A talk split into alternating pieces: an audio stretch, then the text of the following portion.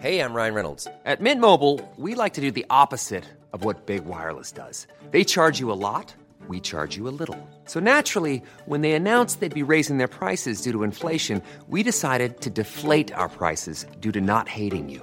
That's right. We're cutting the price of Mint Unlimited from $30 a month to just $15 a month. Give it a try at mintmobile.com slash switch. $45 upfront for three months plus taxes and fees. Promo rate for new customers for limited time. Unlimited more than 40 gigabytes per month. Slows. Full terms at mintmobile.com.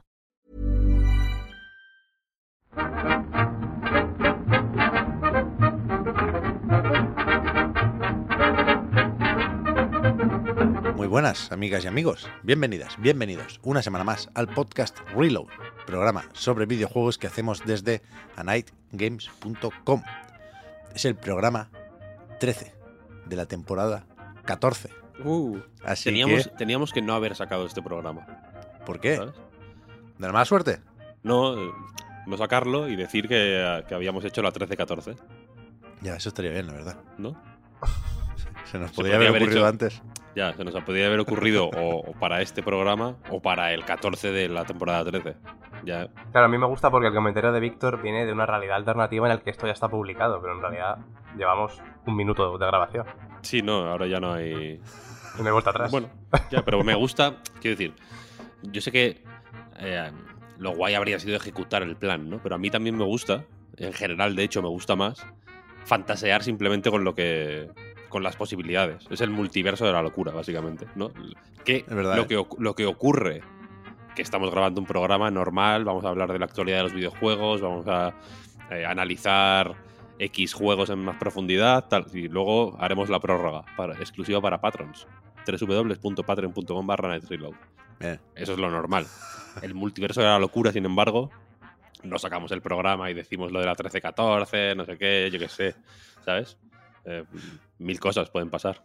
No, eh, no sé, hacemos el programa, desvelamos de pronto que hemos estado eh, dos años estudiando checo en Duolingo. Esto es un momento que podría ser un patrocinio buenísimo, ¿no? De Duol- Duolingo. Sin embargo, no lo es. Eh, ¿no? Y hacemos todo el programa en checo, de pronto. ¿Os Me imagináis? gustaría. Me me gustaría gustaría. guay. Sin embargo, es un programa absolutamente normal, vaya. Normalidad total. Bueno, eso está por ver, ¿eh? Quiero decir, la intención es esa, la de dejar los temas del multiverso para otro día. Pero creo que acabamos el último reload diciendo que el siguiente, es decir, este, no iba a ser el, más complicado o el más difícil de hacer por eh, temas que ponemos hoy encima de la mesa en 14 temporadas. Y no sé si ahora me arrepiento un poco de haber dicho eso. Quiero decir, por supuesto estoy exagerando. Hay temas más o menos interesantes, hay juegos más o menos destacables y vamos a comentar todo eso hoy aquí. Pero me jode, joder, porque hoy es la semana de Midnight Suns, Callisto Protocol y Need for Speed Unbound.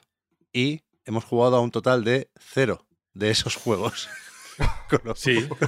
con lo cual, o sea, es algo que vamos a remediar la semana que viene, pero me. Me, Esta- a ver. me incomoda eh, esta falta de encaje, hostia. No, a ver. El encaje te lo haces tú. El encaje te lo haces tú. Eh, esta es la semana, cuando eso se publique el lunes, eh, se- será la semana en que la gente esté jugando ya a ¿no? Midnight Suns, Need for Speed y Callisto Protocol, que son los tres juegos efectivamente de la semana. Los tres Pokémon de la semana. Es así. Eh, entonces, en el siguiente podcast, ya pues la gente habrá jugado esos juegos, ya tendrá sus opiniones, querrá contrastarlas o verlas rebatidas, ¿no? O complementarlas con lo que pensemos nosotros. Y nosotros lo que vamos a hacer en este episodio es básicamente elegir starter. ¿No? Nos tenemos que asignar. Somos Mm. tres personas. Hay tres juegos.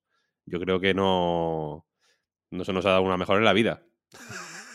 Cada uno nos asignamos un juego, nos comprometemos eh, desde mañana, porque es que no han salido estos juegos todavía, ¿no? Tú dices, es la semana de no sé qué, los cojones, salen mañana. Hay decir. uno que tiene un poco de trampa, que es el Need for Speed, porque ya se está jugando por ahí. El Need for Speed tiene trampa, está con- en, en el EA Play, ¿no? Se puede jugar.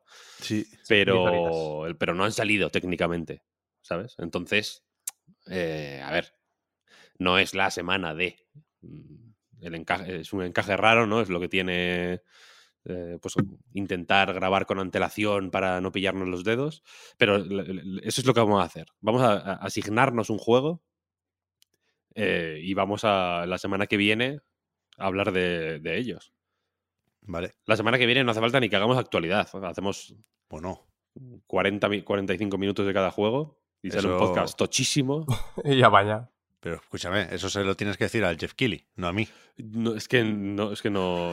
vamos, está, bane- está baneado. No, ¿Te imaginas? no, no. Baneado los Game Pero, Awards. pero los anuncios, cuidado, eh. No, no, claro. Cuidadito.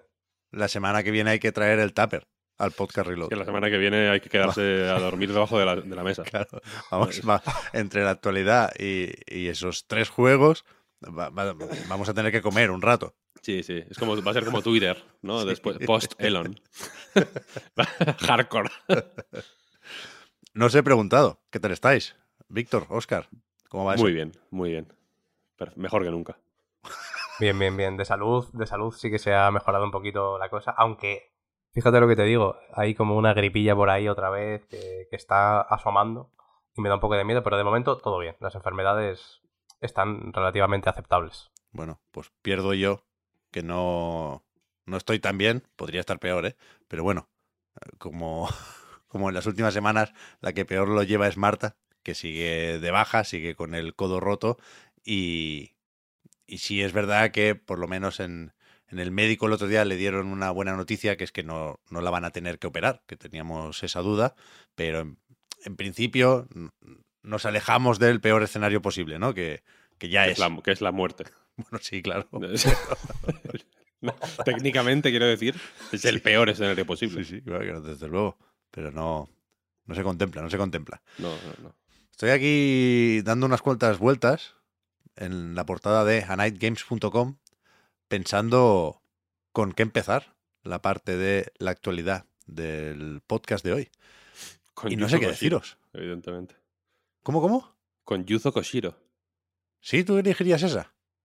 Yo- A ver, yo sí. Yo, fíjate que estaba yo con el, ¿Que con el Mocopi. ¿Es la más relevante o la más interesante? Posiblemente no. Ya te lo digo. Pero, pero está guay, ¿no? Pero yo no sabía que el, que el Koshiro, al que conocemos, claro, por su faceta de compositor, también era ¿qué? diseñador, programador. O sea, aquí habla de hacer él el juego. Mm, Game design. Habla, diseño, diseño.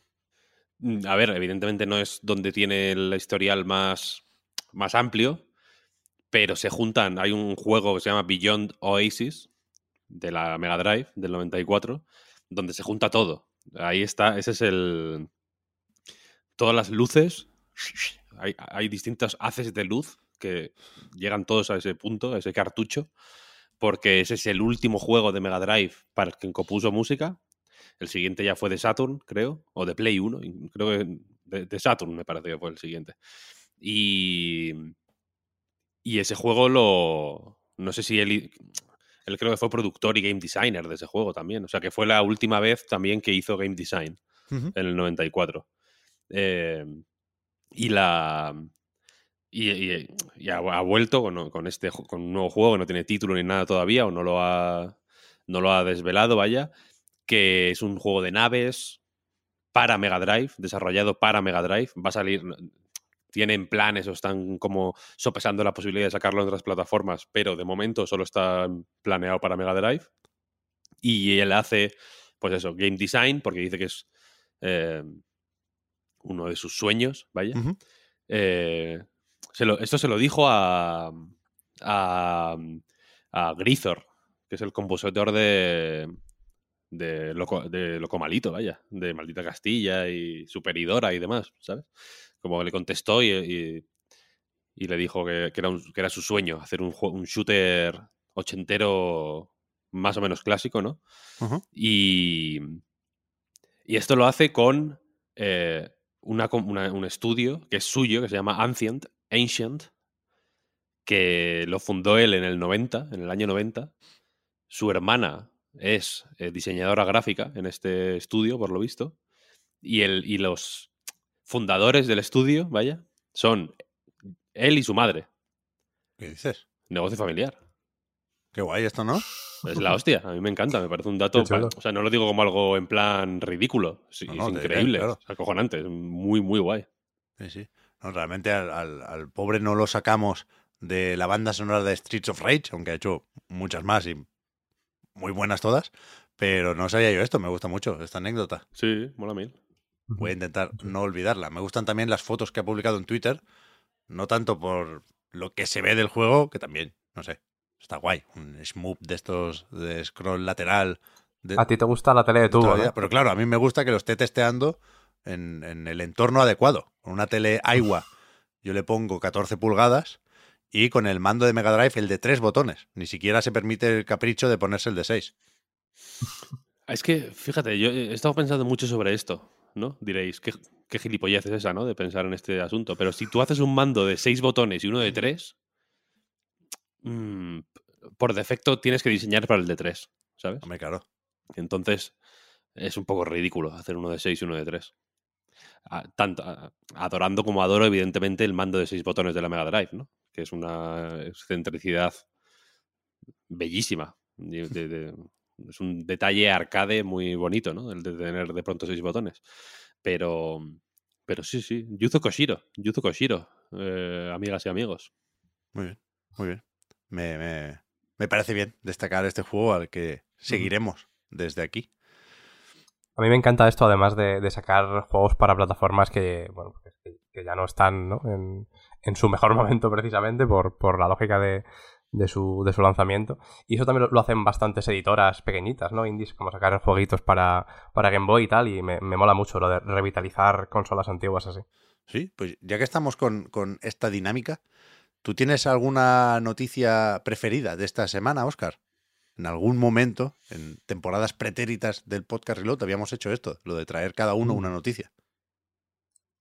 Pues ha sido, no ha sido la mejor semana, la semana más activa. Sí que siempre hay cositas, vaya, tampoco vamos aquí a, a desmerecerla.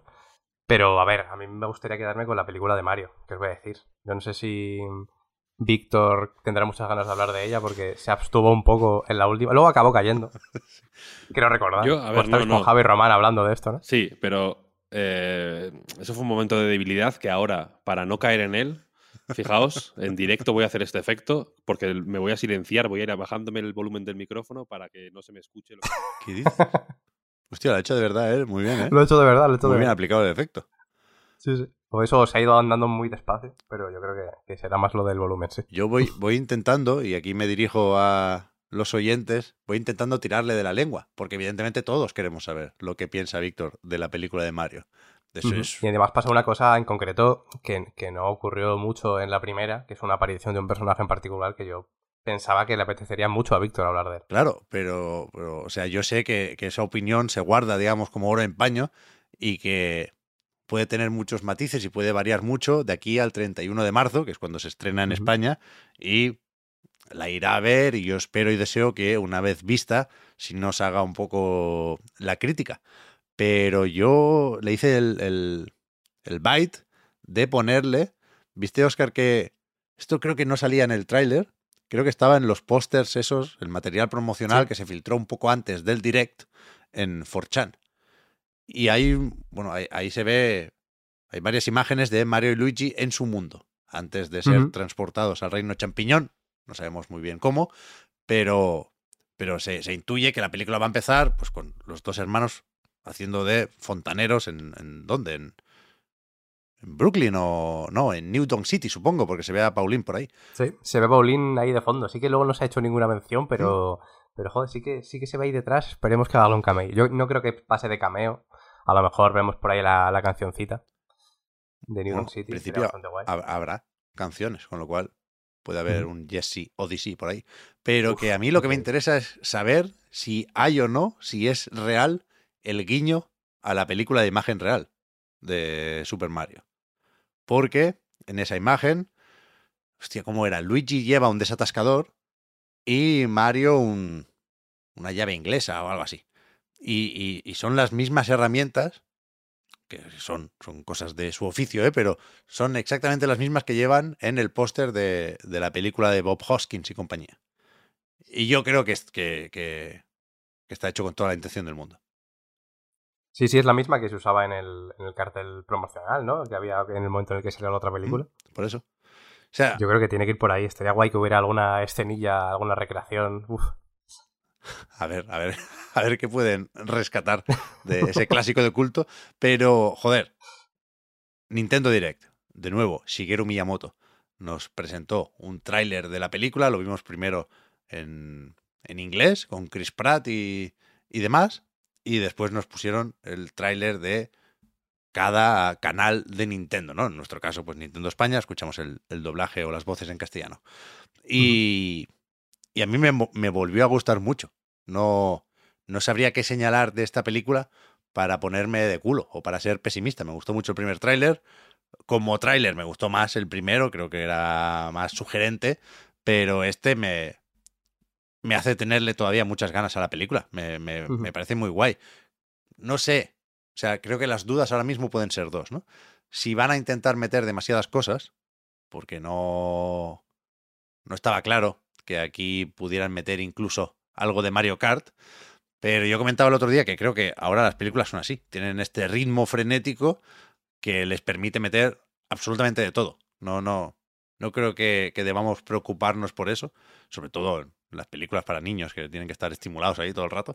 Pero que a mí me gusta eso. Y, y si acaso, aunque yo voy a participar en el juego también como el que más, lo que me da un poco de miedo es que sea todo el rato una película de entendí la referencia. Es decir, que nos la vayamos a tomar casi como un examen para que no se nos escapen los guiños y las referencias al bueno, pues a, a los muchísimos juegos del universo Mario y vete a saber si alguna otra franquicia de Nintendo. ¿Sabes? Creo que eh, Mm. podemos cometer el error de no dejarnos llevar y no disfrutar de la película por estar todo el rato como señalando con el dedo todas las referencias que, que nos permitan renovar el carnet de jugador, ¿sabes?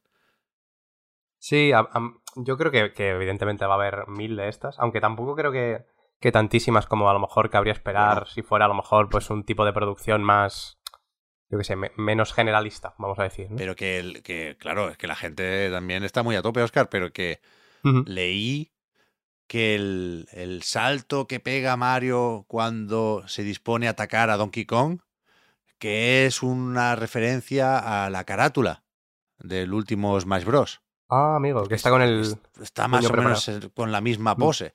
En plan, ¡buah! Hay que ir. Hay que ir con la, con la chuleta, vaya, a ver la película. Pero, pero, pero muy, muy específicas las, las referencias, ¿no? Como hay que pillar también el, cómo hace los saltos. Claro. El triple salto este, ¿no? Del, Que hay que darle según, según caes. La voltareta en concreto tiene que hacer exactamente los mismos giros Bueno, para que sea la de un Mario en 2D o en Ya verás. 3D de plataformas, ya ves.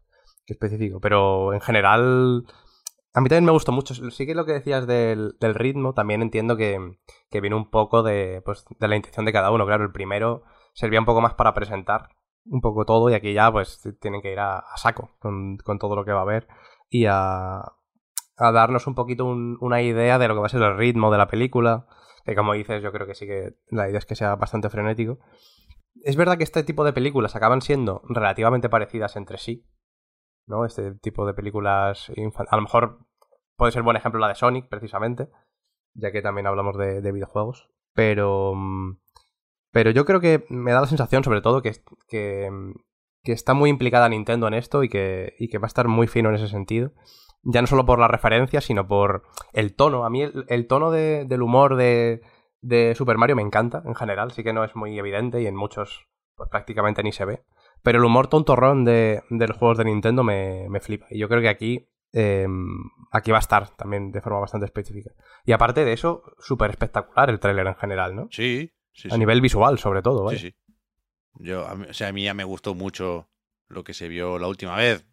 Creo que Pixar está cada vez menos sola en la cima Mm. del apartado técnico y visual del cine de animación. Illumination lleva muchos años haciendo películas muy, muy, muy, muy pintonas. Y esta puede serlo todavía más, sí. Por, por la escala, por la cantidad de personajes y elementos que hay siempre en el, en el plano, ¿no? Sí, es verdad que, que sorprende, por ejemplo, el Coliseo ese con Donkey Kong. Uf. Sí, sí. Los colores en general, el momento en el que sale el- la nave de, de Bowser, la senda arcoiris con el Mario Kart también. sí, sí.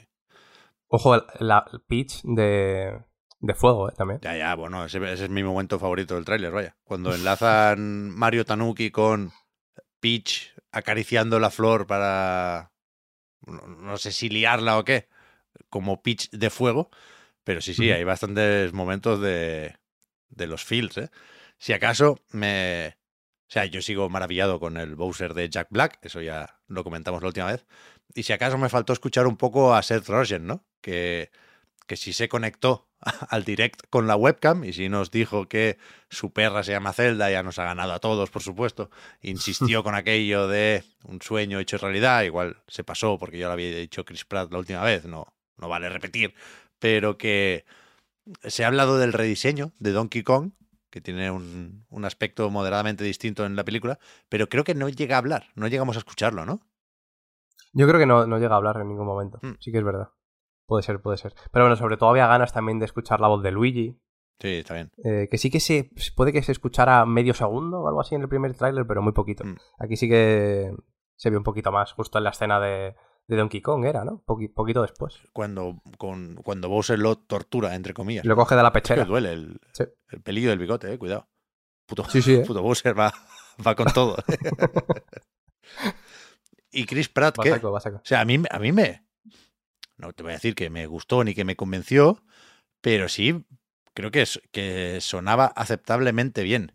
No, no, no me encontraréis ahora mismo con los haters de, del Mario de Chris Pratt. Me, me, me gustó un poco más, sigue hablando poquito, ¿eh? se sigue escuchando poca cosa en el tráiler y el homenaje a Charles Martinet tiene que entrar, por supuesto que entrará, ¿eh? pero me, me pareció correcto la- las dos cositas que dice en este tráiler. A mí me, me pareció el, el- me- sigue siendo el que menos me convence de todos, Sí, la sí. verdad. Incluso aquí sí. sí, uno se sigue reafirmando, si ya lo pensaba en el primero. Pero, pero sí que me gustó un poquito más. Yo creo que el, el It's a Me eh, venía bastante bien escucharlo para, para reafirmarte en esto. Anya Taylor Joy me, me gusta mucho también como, como Peach, que, que luego, no sé si lo sabías, Pep, pero resulta que es, es argentina, Anya Taylor Joy. Habla perfectamente Sí, el español, digo, joder, para, para la voz de Peach en, al menos en Latinoamérica, habría estado bastante guay también. Creo que no nació en Argentina, pero sí se mudaron sus padres o su familia muy, de muy pequeña, ¿no? Sí, sí. Y en, y en castellano también me parece bien el tráiler, ¿eh? Ya lo dije la última vez. Eso te iba a comentar. me interesa porque yo preferiría verla en versión original y la veré en cuanto pueda en versión original o en, o en inglés. Pero creo que se puede decir lo de versión original, vaya, porque insisto, Bowser es Jack Black. Pero que me, me interesa mucho que esté bien en castellano porque no voy a poder ni querer ignorar esa versión. La voy a ir a ver con, con mi hijo y seguramente más de una vez. Así que me alegró también que sonara bien el tráiler en castellano, por Sí. supuesto. Mm, Sí que es verdad que, que cuando yo creo que cuando se comenta el, el tráiler en general, pues es fácil, pues eso, caer en hablar principalmente de, de las voces en inglés. Pues por precisamente porque es lo que más bombo se le ha dado, por lo de Jack Black en particular, como personaje de Bowser aquí es bastante Jack Black, como tú dices. Pero es verdad que al final, si vamos al cine aquí, pues en alguno también se emitirá, por supuesto, la versión original, pero para verlo, pues a lo mejor con los niños, ¿no? Como dices tú, o yo seguramente la primera vez que la vea también sea en castellano. Y efectivamente también me gustan bastante las voces en castellano. Creo que han cambiado la de Toad en el tráiler. No sé si estas son todavía las voces oficiales de cara al, Ya, es que no- al lanzamiento de la película. no Entiendo sé. que todavía no. Eso no lo sé. Pero cuando, creo que todavía hay algún filtro cuando habla, igual no el Toad, Toad, pero sí el que dice aquello de si somos adorables. Igual ahí sí Mm. que hay un filtro de distorsión que, que- que no sé por qué lo meten aquí y no en otras versiones. Pero, pero vaya, sí, sí, a tope, a tope también con esto. Pues sí, sí. Aquí yo, no, o sea, entiendo que Víctor nos está escuchando. O sea, Sí, puede que sí, esté sí, por ahí estoy- pasando estoy. de nosotros. Sí, sí. Sí, ¿no? Estás. Sí, sí, sí. Y ya, ya se ha desmuteado, Víctor. No tiene nada que, nada que decir, ¿no? No, Pero curiosidad genuina, ¿eh, Víctor? O sea, ¿te guardas, la- te reservas el derecho a opinar hasta después de ver la película? ¿O, o ni siquiera entonces quieres eh, posicionarte o mojarte? hombre, cuando la vea sí que me pronunciaré, vale. claro, evidentemente. Pero es cautela, Habrá un- entonces. Un, podcast Es que especial. sí, no quiero meterme. No quiero meterme en esta maquinaria, ¿sabes? Para que luego sea una mierda. Y, y está todo el mundo, "Buah, es un sueño hecho realidad, es la película de mi vida, es increíble, es lo Buah, llevamos 30 años esperando que ocurra algo así, por fin ha pasado, gracias, gracias Nintendo por, por, por hacer esto, por favor. Es como, tío, Yo estoy- yo tienes- estoy así, ¿eh? Tienes 40 años, tío, por favor. Eh, eh, crece, ¿sabes? Tienes hijos, tío. Tus hijos son menos ridículos que tú. Eso desde es- luego. Stop. Tengo esa suerte. Stop. Entonces, para no participar de esto, porque imagínate que luego es una puta mierda de película. Puede pasar. Imposible. Bueno, pero No. por, por eso hay que callar después. O sea, ahora, ahora es No, el no, no. momento de hablar. No, yo ahora, claro. mm, Pero es que ahora, yo ahora podría mm, hablar en plan, bueno, pues mm, tiene buena pinta, así, mm, parece que tal, parece que cual.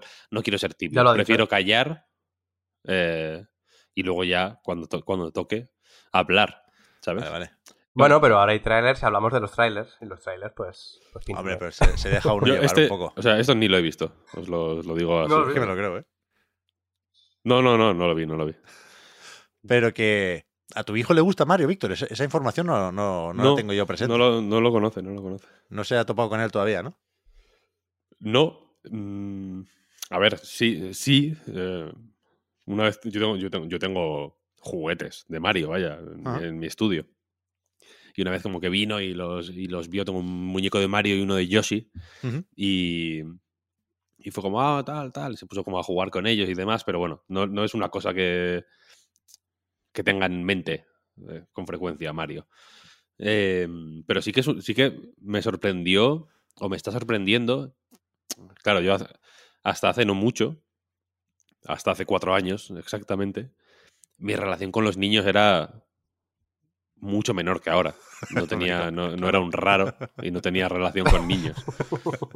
Ahora sí, ahora estoy con niños todos los días, todo el rato, con los del cole, con eh, hijos de amigos, tal. Vamos a no sé dónde y no a comer a no sé dónde y, está, y hay críos y demás. Juego con ellos, me- eso sí que me divierte, me hace, me hace gracia, vaya.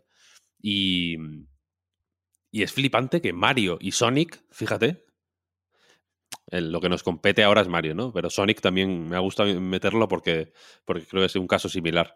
Lo petan Mm. todavía. Sí, sí, sí. Como, sí. tío, yo pensaba que Mario era como. ¿no? Como Julio Iglesias, una mierda que no, que ya- que como de viejos, que, No, como de nostálgicos, ¿no? Como al contrario, Franco. tío. Al contrario. Y sin embargo, no, no, no, lo peta mil, lo peta mil. Son- Como Franco, los fans de Mario son los mismos que, que los de Franco, ¿eh? A ver, ahí, quiero decir, igual no todos, pero alguien habrá, ¿no? Eh, Hay una intersección ahí. Si alguien, claro. si alguien está escuchando esto y es al mismo tiempo fan de Mario y fan de Franco, que me escriba, por favor. Quiero, quiero profundizar en esa intersección entre el, franquismo y, y Mario. No, me no. Pero, pero es verdad que, que Mario y Sonic, con algunas excepciones más, son la última línea de defensa eh, ante Disney y sus Vengadores y sus historias varias. Star Wars con los niños es verdad que ahí no. El plan no está acabando de funcionar. Ni siquiera- bueno, con Baby Yoda un poco sí ha calado. Pero, pero es ¿Sí? verdad que hay mucho Mario y mucho Sonic. Sí, Baby Yoda fue un acierto en ese sentido. Pero es para mayores, Baby Yoda. Mandalorian es para mayores. Baby Yoda es para todo el mundo. Mm. Vale, vale, vale. ¿Cómo se llamaba la serie de animación que había de Star Wars? Eh, No recuerdo, pero bueno, lo, lo petó bastante esa también, ¿eh? Y O sea, sí están que las- caló un poquito más. Las guerras clon y Rebels y hay varios. Sí, sí, historias. Mm, Esas, esas. También están bastante bien. El, otro día yo sí, o sea, mi hijo sí está bastante a tope con, con Mario. Lleva un año sin parar jugando a Mario Kart. Ahora se ha quitado la antenita, ¿sabes? La, la asistencia esa para la conducción, como los ruedines para principiantes de, de Mario Kart 8. Ahora ya juega sin eso. Y, y va loco por la película, claro. Y precisamente le enseñé el tráiler el otro día y me dijo, pero papá, Mario en esta película está loco. y yo, pues sí, un poco, la verdad. No sé si por, por porque detecta esa cara muy distinta o esa expresión exagerada, pero su hot take fue, fue esa, que, que está loco el Mario. Bastante bueno. Yo creo que lo del, lo del tirarse ahí a, a pegar a pegarse con Donkey Kong puede que sea el momento clave de la locura. Porque no sabe cómo van las plataformas, ¿no? A mí me, me- me interesa mucho eso de la película, cómo Mario aprende a ser Mario. Que no, Ma- Mario no nace así, ¿no? Se, se tiene que, que poner en forma ya en el reino champiñón. Mario, Mario se hace, Mario no nace. claro. No, no nace Mario. No, se hace. Ojalá el próximo Mario sea una precuela, vaya. ¿Te imaginas? Una origin story. ¿Sí? Me Eso gusta. estaría guay. Eso estaría guay. El primer rescate de la princesa. Supongo que volveremos a hablar de la película, ¿eh? porque igual un, un tercer tráiler barra direct, yo creo que, que sí va a caer. Y ya que hablábamos de Sonic, pues dejadme comentar a mí lo de la hoja de ruta de Sonic Brutal. Frontiers. Brutal. Pero yo no contaba con esto para nada y, y no esperaba en absoluto que fuera todo gratuito. Es decir, Sega ha anunciado que el año que viene, dado que parece que no va a tener que parchear mucho el juego, ha salido ya alguna actualización. Creo que le metieron, que era lo, lo destacable, el modo rendimiento para Serie S, quizás, que no estaba de, de inicio. Algo así. Han ido parcheando y actualizando cositas de Sonic Frontiers, pero desde luego creo que se puede decir que no es un juego roto. Con lo cual, tiene sentido pensar que eh, est- este plan post lanzamiento pues se va a poder realizar sin muchos problemas. La cuestión es que hay tres actualizaciones en la hoja de ruta para 2023. Todo esto empieza y acaba el año que viene con novedades más o menos típicas, como podría ser el modo foto o una serie de desafíos adicionales, pero también acabará la cosa con una, con una nueva historia y más personajes jugables. Entiendo que por eso están aquí en la imagen las caras de Tails, Knuckles y Amy. Pero me, me sorprende bastante que este sea el plan de Sega, ya digo, todo sin coste adicional. No hay fechas para esta historia, pero tomando como referencia el cumpleaños de Sonic, que está incluido en la hoja de ruta. No sé si te Sí, has fijado. En la, sí. fase 2, o la, la- En la segunda. actualización 2, vaya, el primer ítem es cumpleaños de Sonic. No pone ni que no- se, se incluirá el cumpleaños de Sonic de alguna manera en el juego. Increíble esto también. Eh, pero la cuestión es que el cumpleaños de Sonic es el 23 de junio. Cierto. Ese es el día oficial en el que Sonic cumple años.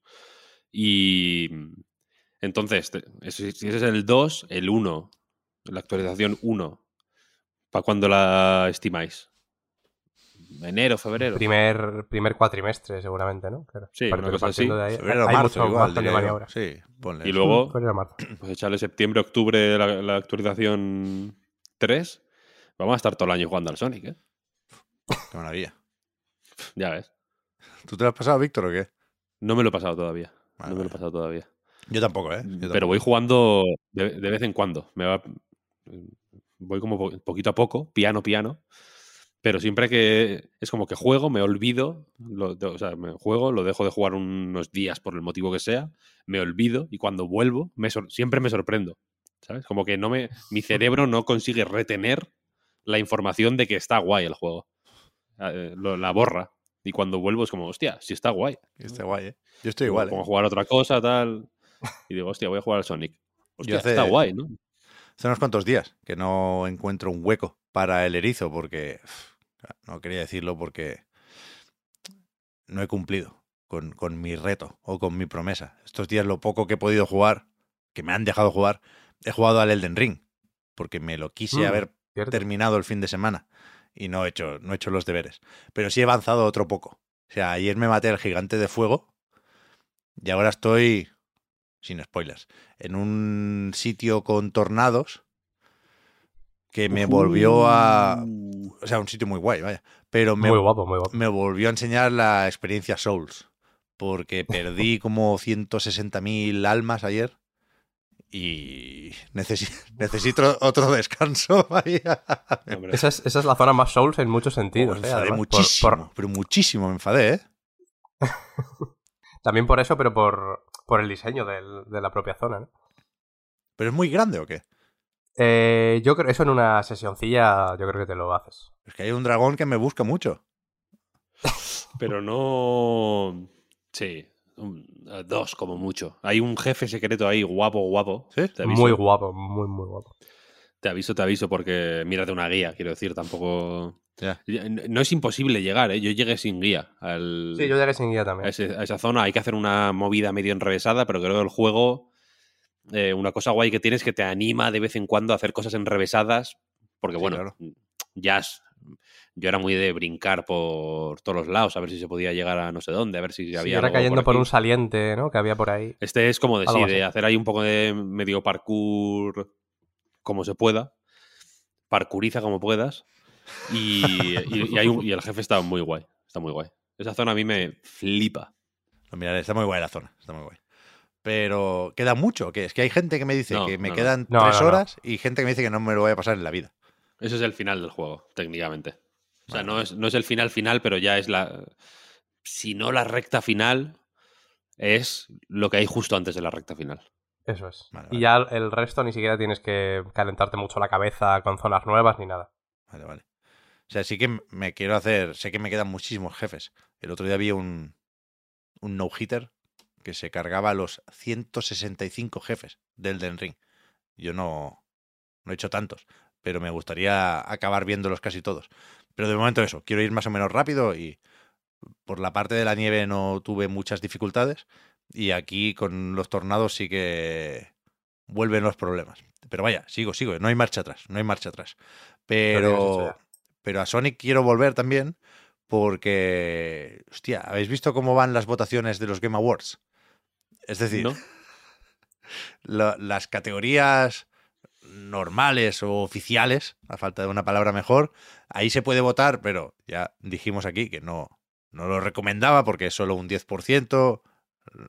Los votos están más o menos decididos desde que el jurado mandó sus propuestas y, bueno, creo que, que es fácil acabar enfadado si no sabes cómo se reparte esto, pero sí que hay un- una categoría que es la de Players Voice, que es la bueno, don- donde se vota de una forma un poco extraña porque hay tres rondas, quiero recordar, y van cayendo juegos a medida que avanzan las votaciones, pero justo ahora lo he mirado y, y están cerradas las, las votaciones. Me imagino que porque están haciendo el recuento mm, entre fases. Es decir, habrá terminado la primera ronda de votaciones y antes de publicar quién sigue con la segunda, pues quieren asegurarse de que lo tienen todo controlado. No lo sé. Pero, pero, la última vez que lo miré, ayer, Sí, yo lo tengo delante ahora mismo, ¿eh? El, los porcentajes. Sonic Frontiers iba tercero. Tercero con un 7% de los votos, empatado con Stray. Cuidado, ¿eh? Elden Ring y Ragnarok están ahí peleando, pero... Pero puede haber rebufo, ¿eh? En la, en la B. Claro, porque al Pelea final la en la gracia de. La gracia de, de hacer varias votaciones entiendo que es que veo que, por ejemplo, está Isifu en el último de la lista que se ve, que son como 10, creo, eh, con un 4%. Entiendo que la gracia es que el pobre Sifu, que probablemente se vaya a comer una mierda en esto, pues los votos de eso se redirigirán y no puede ser igual a uno que a otro, ¿no? A lo Claro. mejor la gente que está a tope con Sifu está a tope con Sonic. Con. Sonic.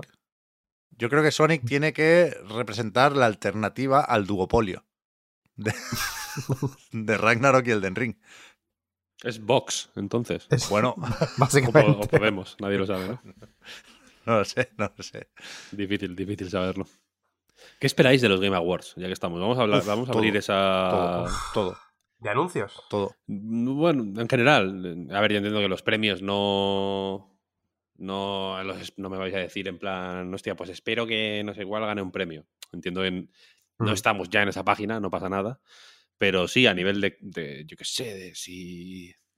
que se anuncie el Armored Core nuevo, eh, que, es- que anuncien el DLC del Elden Ring, Ha habido, ha habido un que, que rumor. anuncien el Dark Souls 4, ¿no? Son solo cosas de, de- de From.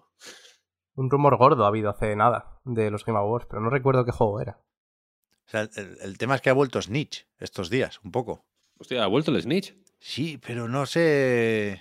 No estoy muy al tanto de la película. Sé que en su cuenta de Twitter ha, ha publicado cosas, tiene como un acertijo y hace un rato, esta mañana creo, ha publicado otro tweet que parece que hace referencia a Final Fantasy XVI, lo cual no tendría mucha gracia porque ayer también en la cuenta oficial de The Game Awards se anunció que Naoki Yoshida, el, el productor y no sé si también director de este Final Fantasy XVI, bueno, que estará ahí para enseñar algo, que, que- en principio no puede ser otra cosa, ¿no?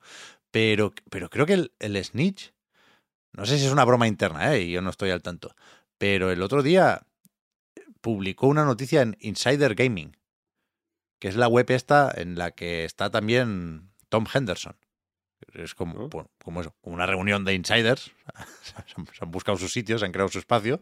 Y, y era Snitch, o firmaba como Snitch, ya digo, el que publicaba el rumor de Monster Hunter Rise en enero para Xbox y PlayStation, Day One en Game Pass. Pero me parecería el, el final malo para el Snitch, ¿no? Que acabara ahí en un blog. Mm, no, no sé. ¿Qué final? Joder, o sea, ¿qué, qué no, no final, hay nada malo en dedicarse a esto, ¿eh? Que os voy a contar. qué Pero final que el bueno Snitch quieres que tenga? pero que tiene que vivir en Twitter y tiene que soltar acertijos, tío. Hay un final bueno que es publicar en un blog y de alguna manera monetizar estas, estos, so- estos soplos, ¿no? Los soplones que hacen soplos. Sí, claro. Pues estos soplos, monetizar los soplos, ¿no? De alguna manera.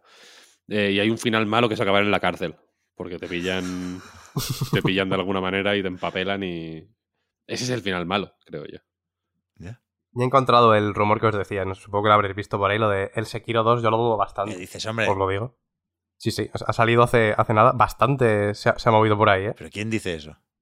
Sí que se ve que viene de, de Reddit, se ha hablado bastante, pero creo que viene de 4chan. Por eso digo que. O sea, creo que está bien comentarlo, porque sí que se ha hablado mucho por ahí, pero, pero yo creo que tiene poquita credibilidad. Ojalá, ¿eh? También os digo, pero, pero lo veo bastante complicado. ¿Pero que les va a dar algo a esta gente?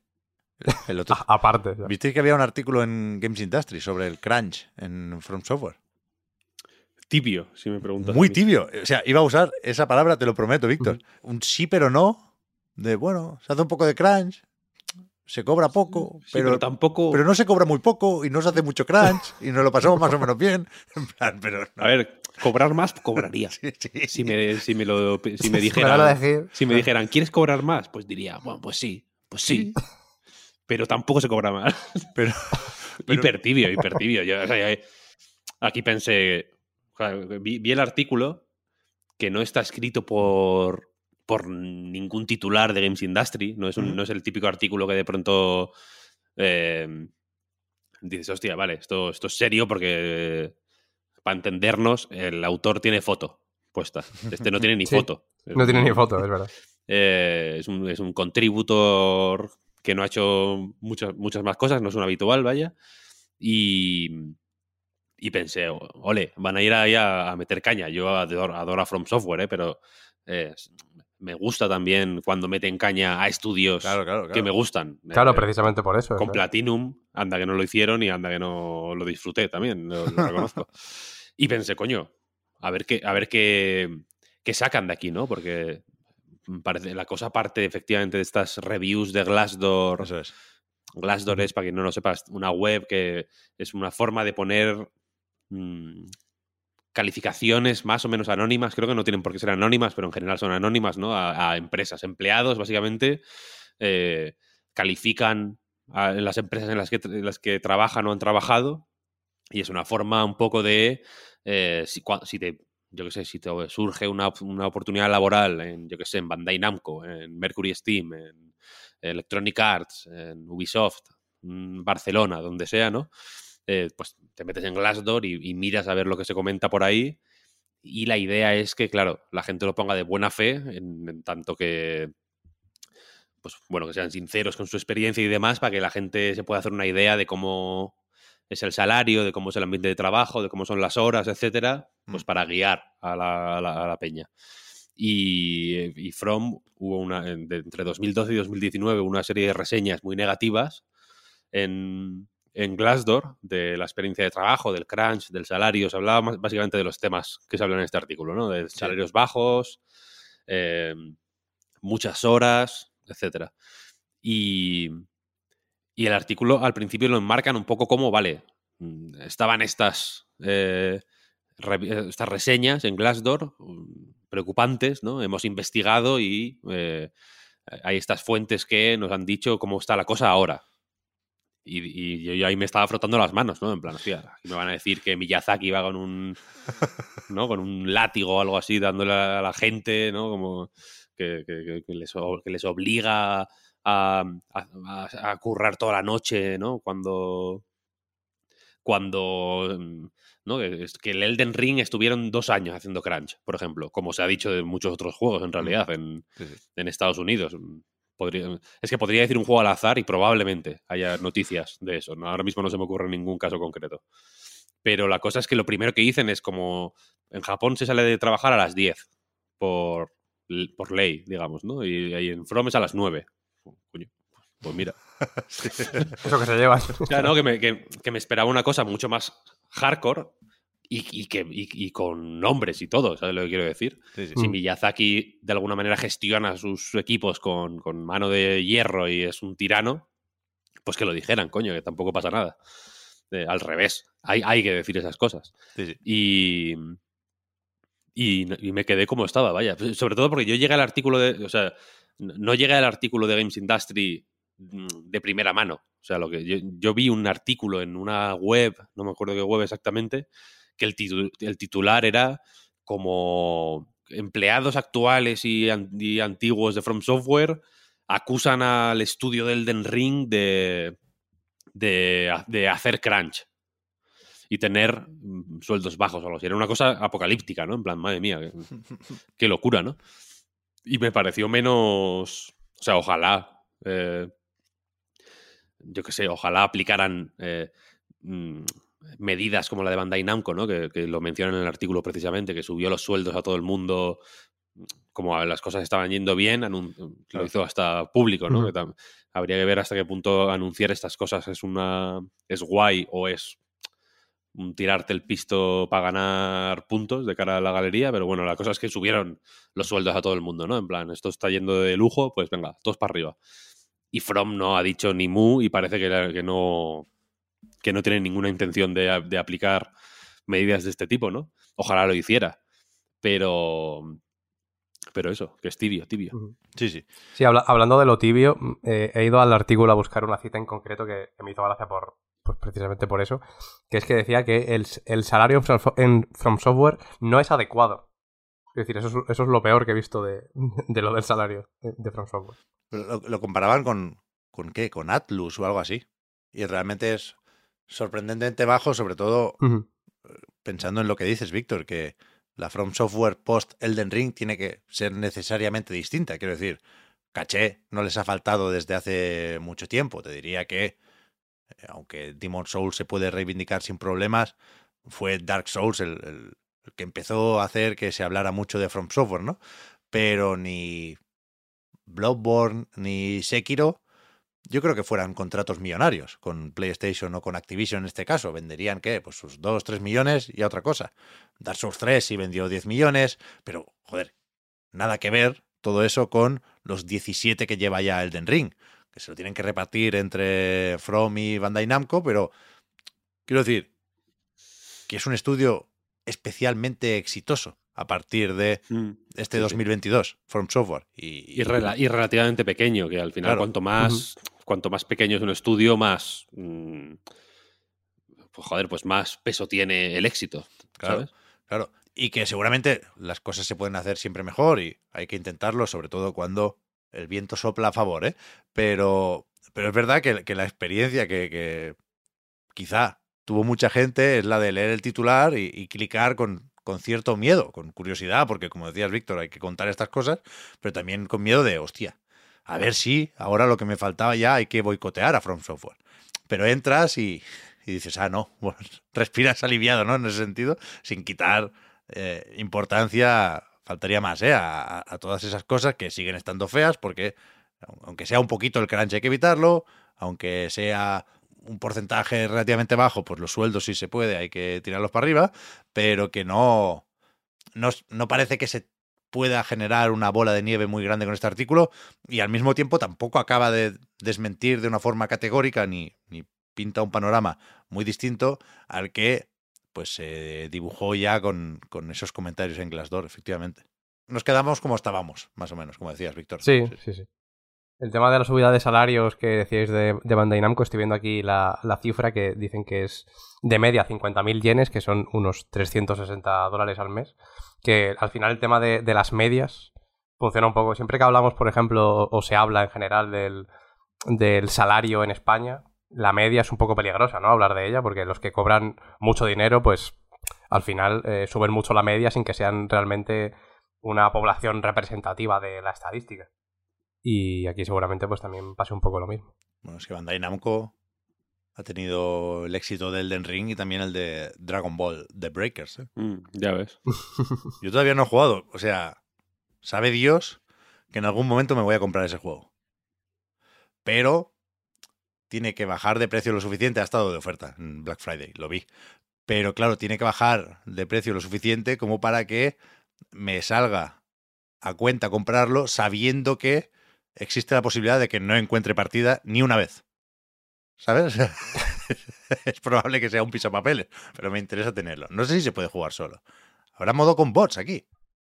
Eh, o a lo mejor te emparejan online con, con gente. Eso Bueno, no, claro, eso, pero eso digo que, es probable que ya no haya nadie jugando. Bueno, claro. Si espero un mesecito más, vais a escuchar aquí los grillos. Entonces, me- bueno, ¿cuál es el precio de una broma? Eso ya lo decide cada uno. Para mí, 20 euros. Yo estuve a punto eh, de probar una, una beta. Lo sé, lo sé, lo sé. No sé si porque coincidió con la de Elden Ring, precisamente, no creo, porque sería un poco un poco tontería, ¿no? Poner en el mismo fin de semana justo Bandai Namco la de Elden Ring y esta, pero, pero estuve a puntito. Menos mal que no lo hice, también te digo. Joder, pues yo tengo ganas. Sí. ¿Sabes cuál es el precio de una broma, Pep? ¿Cuál? 39,90. Que es lo que pagué yo por el Babylon's Fall. Oh, no, pero eso no es una broma, eso es una cosa muy seria. Bueno, depende de cómo lo mires. Ya es verdad. Ahora lo regalaban, ¿no? Eso, esa noticia era verdad. ¿Lo regalaban? Es que me, me- o valía un euro o algo así. O sea, había alguna tienda, la típica americana, que o, lo- o lo puso a un euro o, o te lo regalaba si te comprabas otro juego o algo así. Al- Algo publicaron en Kotaku de esto. Estoy mirando en Steam y curiosamente tiene reseñas mayormente negativas. Curiosamente, ¿no? ¿Cómo puede ser? El 39% de las reseñas son positivas. ¿El Babylon? otro- Sí. El Ah. otro 61%. No sé si he hecho la cuenta bien. Son negativas. Una, una lástima. Hay un aviso más grande que mi culo, que no, es- que no es pequeño. Nada más que entras avisando de que, de que cierra. ¿Qué día era? En marzo. 28 de febrero. 28 de febrero. Hay que volver, ¿eh? En el, en el 28. La, la fiesta de despedida, claro. Hay que cerrar el bar, sí, sí. El 28 vamos, el 28 vamos. Vale. Sí, sí. Lo, lo apuntamos por ahí. Pero todo eso, veníamos de, de los Game Awards, Víctor. Preguntabas qué esperábamos. Yo, yo, todo, vaya. La luna. O sea, ya sé que no, no es realista. Y, y no, no me voy a hacer daño porque vengo preparado para cualquier cosa. O sea, la, la decepción sé que es probable y posible. Pero me, me apetece tenerle ganas a, a esta gala y esperar anuncios. Es que creo que se han anunciado muy pocos juegos a lo largo de 2022. Ya hablaremos de si ha sido un buen año o no, o hay matices ahí, ¿no? Pero, pero a nivel de anuncios, yo creo que sí, ha sido un, año de, de evidente parón. ¿Qué pasa? Que 2023 pinta ya muy bien solo con lo que se ha retrasado. Starfield, Zelda y, y te diría que no hace falta más, ¿no? Pero, pero se han anunciado poquitas cosas en los últimos meses. No, no ha habido E3 de PlayStation, no ha habido PlayStation Showcase. eh, Microsoft, que sí hizo su E3, se, se obligó a centrarse en juegos que saldrían a un año vista, con lo cual no hubo espacio para muchas sorpresas, ¿no? Y, y yo, yo creo que los Game Awards tampoco están cerca de ser un, un E3 en cuanto a anuncios, pero sí que, no sé, suponiendo que todos los estudios de desarrollo del mundo están haciendo sus juegos, por probabilidad pura, les toca anunciar a unos cuantos. Y ha habido. Sí, sí, sí. Y, y- y- y no solo eso, sino enseñar material nuevo de juegos que conocemos, ¿no? Porque esta semana yo creo que ya era el límite del. Del, del anunciar retrasito para no. Eh, para que la peña no te espere en los Game Awards, por ejemplo. O este año. Que eh, ha habido algún caso de, de ese estilo. Creo que lo comentamos ya en una recarga activa, ¿no? Que, se venía la temporada de, de retrasos de final de año. Sí. Eh, con, el- con los Game Awards yo creo que se, que se, se, ha- se crea más urgencia, ¿no? De, de calcular bien cuándo anuncias eso. Habrá mucha gente ahora esperando X cosas en los Game Awards o que les gustaría ver X cosas en los Game Awards. Y, y creo que elegir eh, un momento previo para anunciar ese tipo de retrasos va bien para no generar eh, eh, decepciones, básicamente, ¿no? Sí. Que, la gente no te asocie con una decepción, aunque por, por inventada que sea, quiero decir, ¿no? La, la- lo, lo jodido de las decepciones es que tú no las eliges. Las decepciones cada uno se las monta en su cabeza.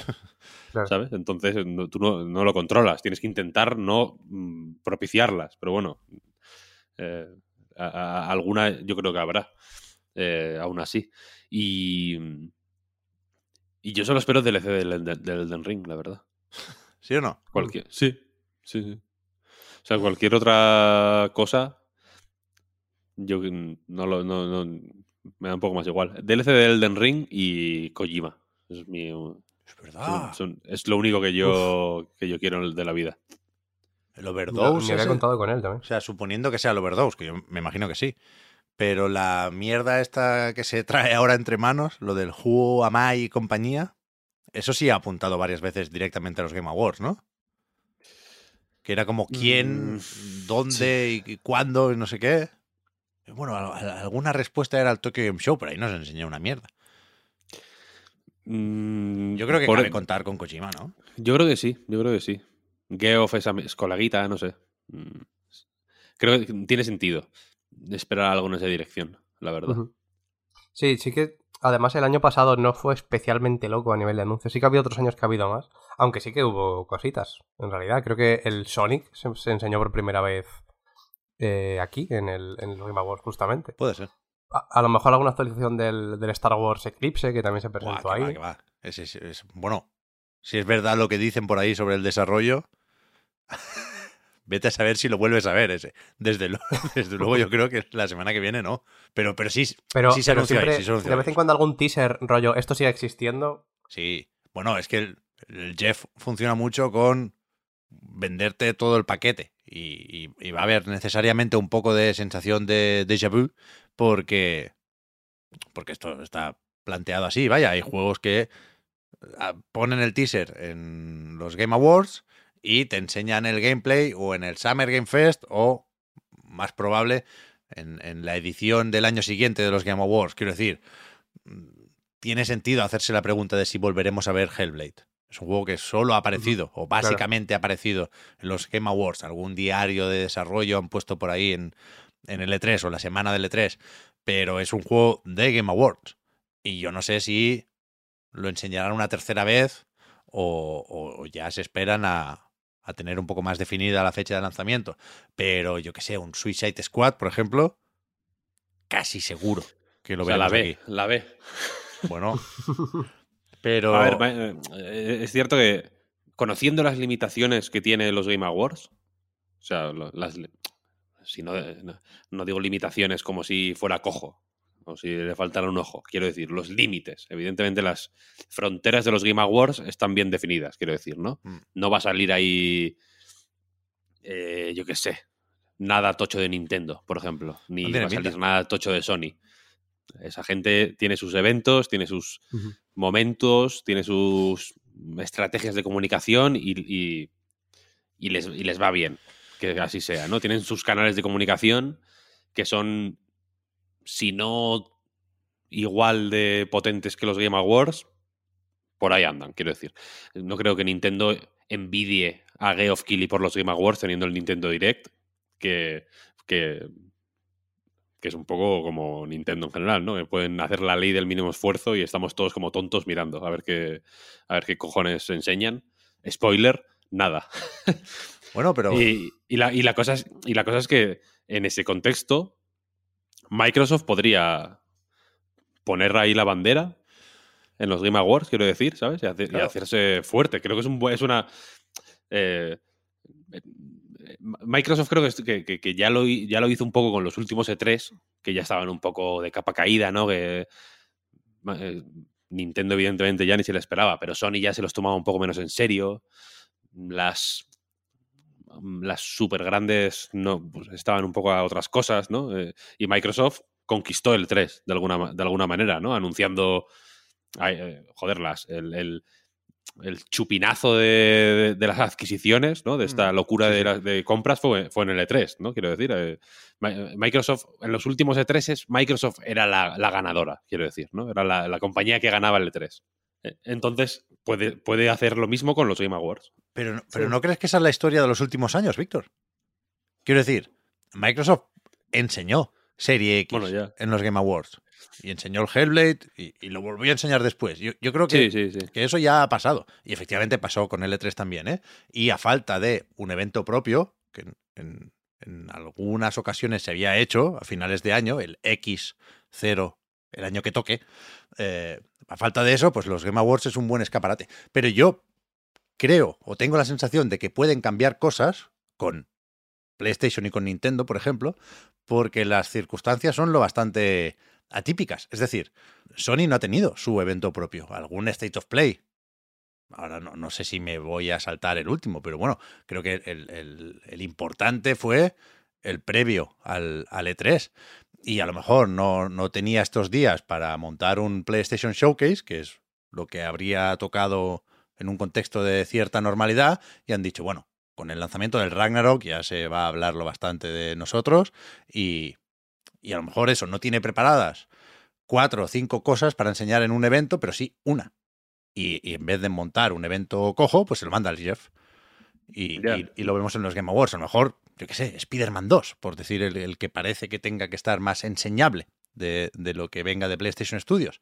Y En Nintendo. teoría, además tendría que salir antes que el, que el Wolverine, ¿no? Claro, y Nintendo había enseñado cosas aquí también.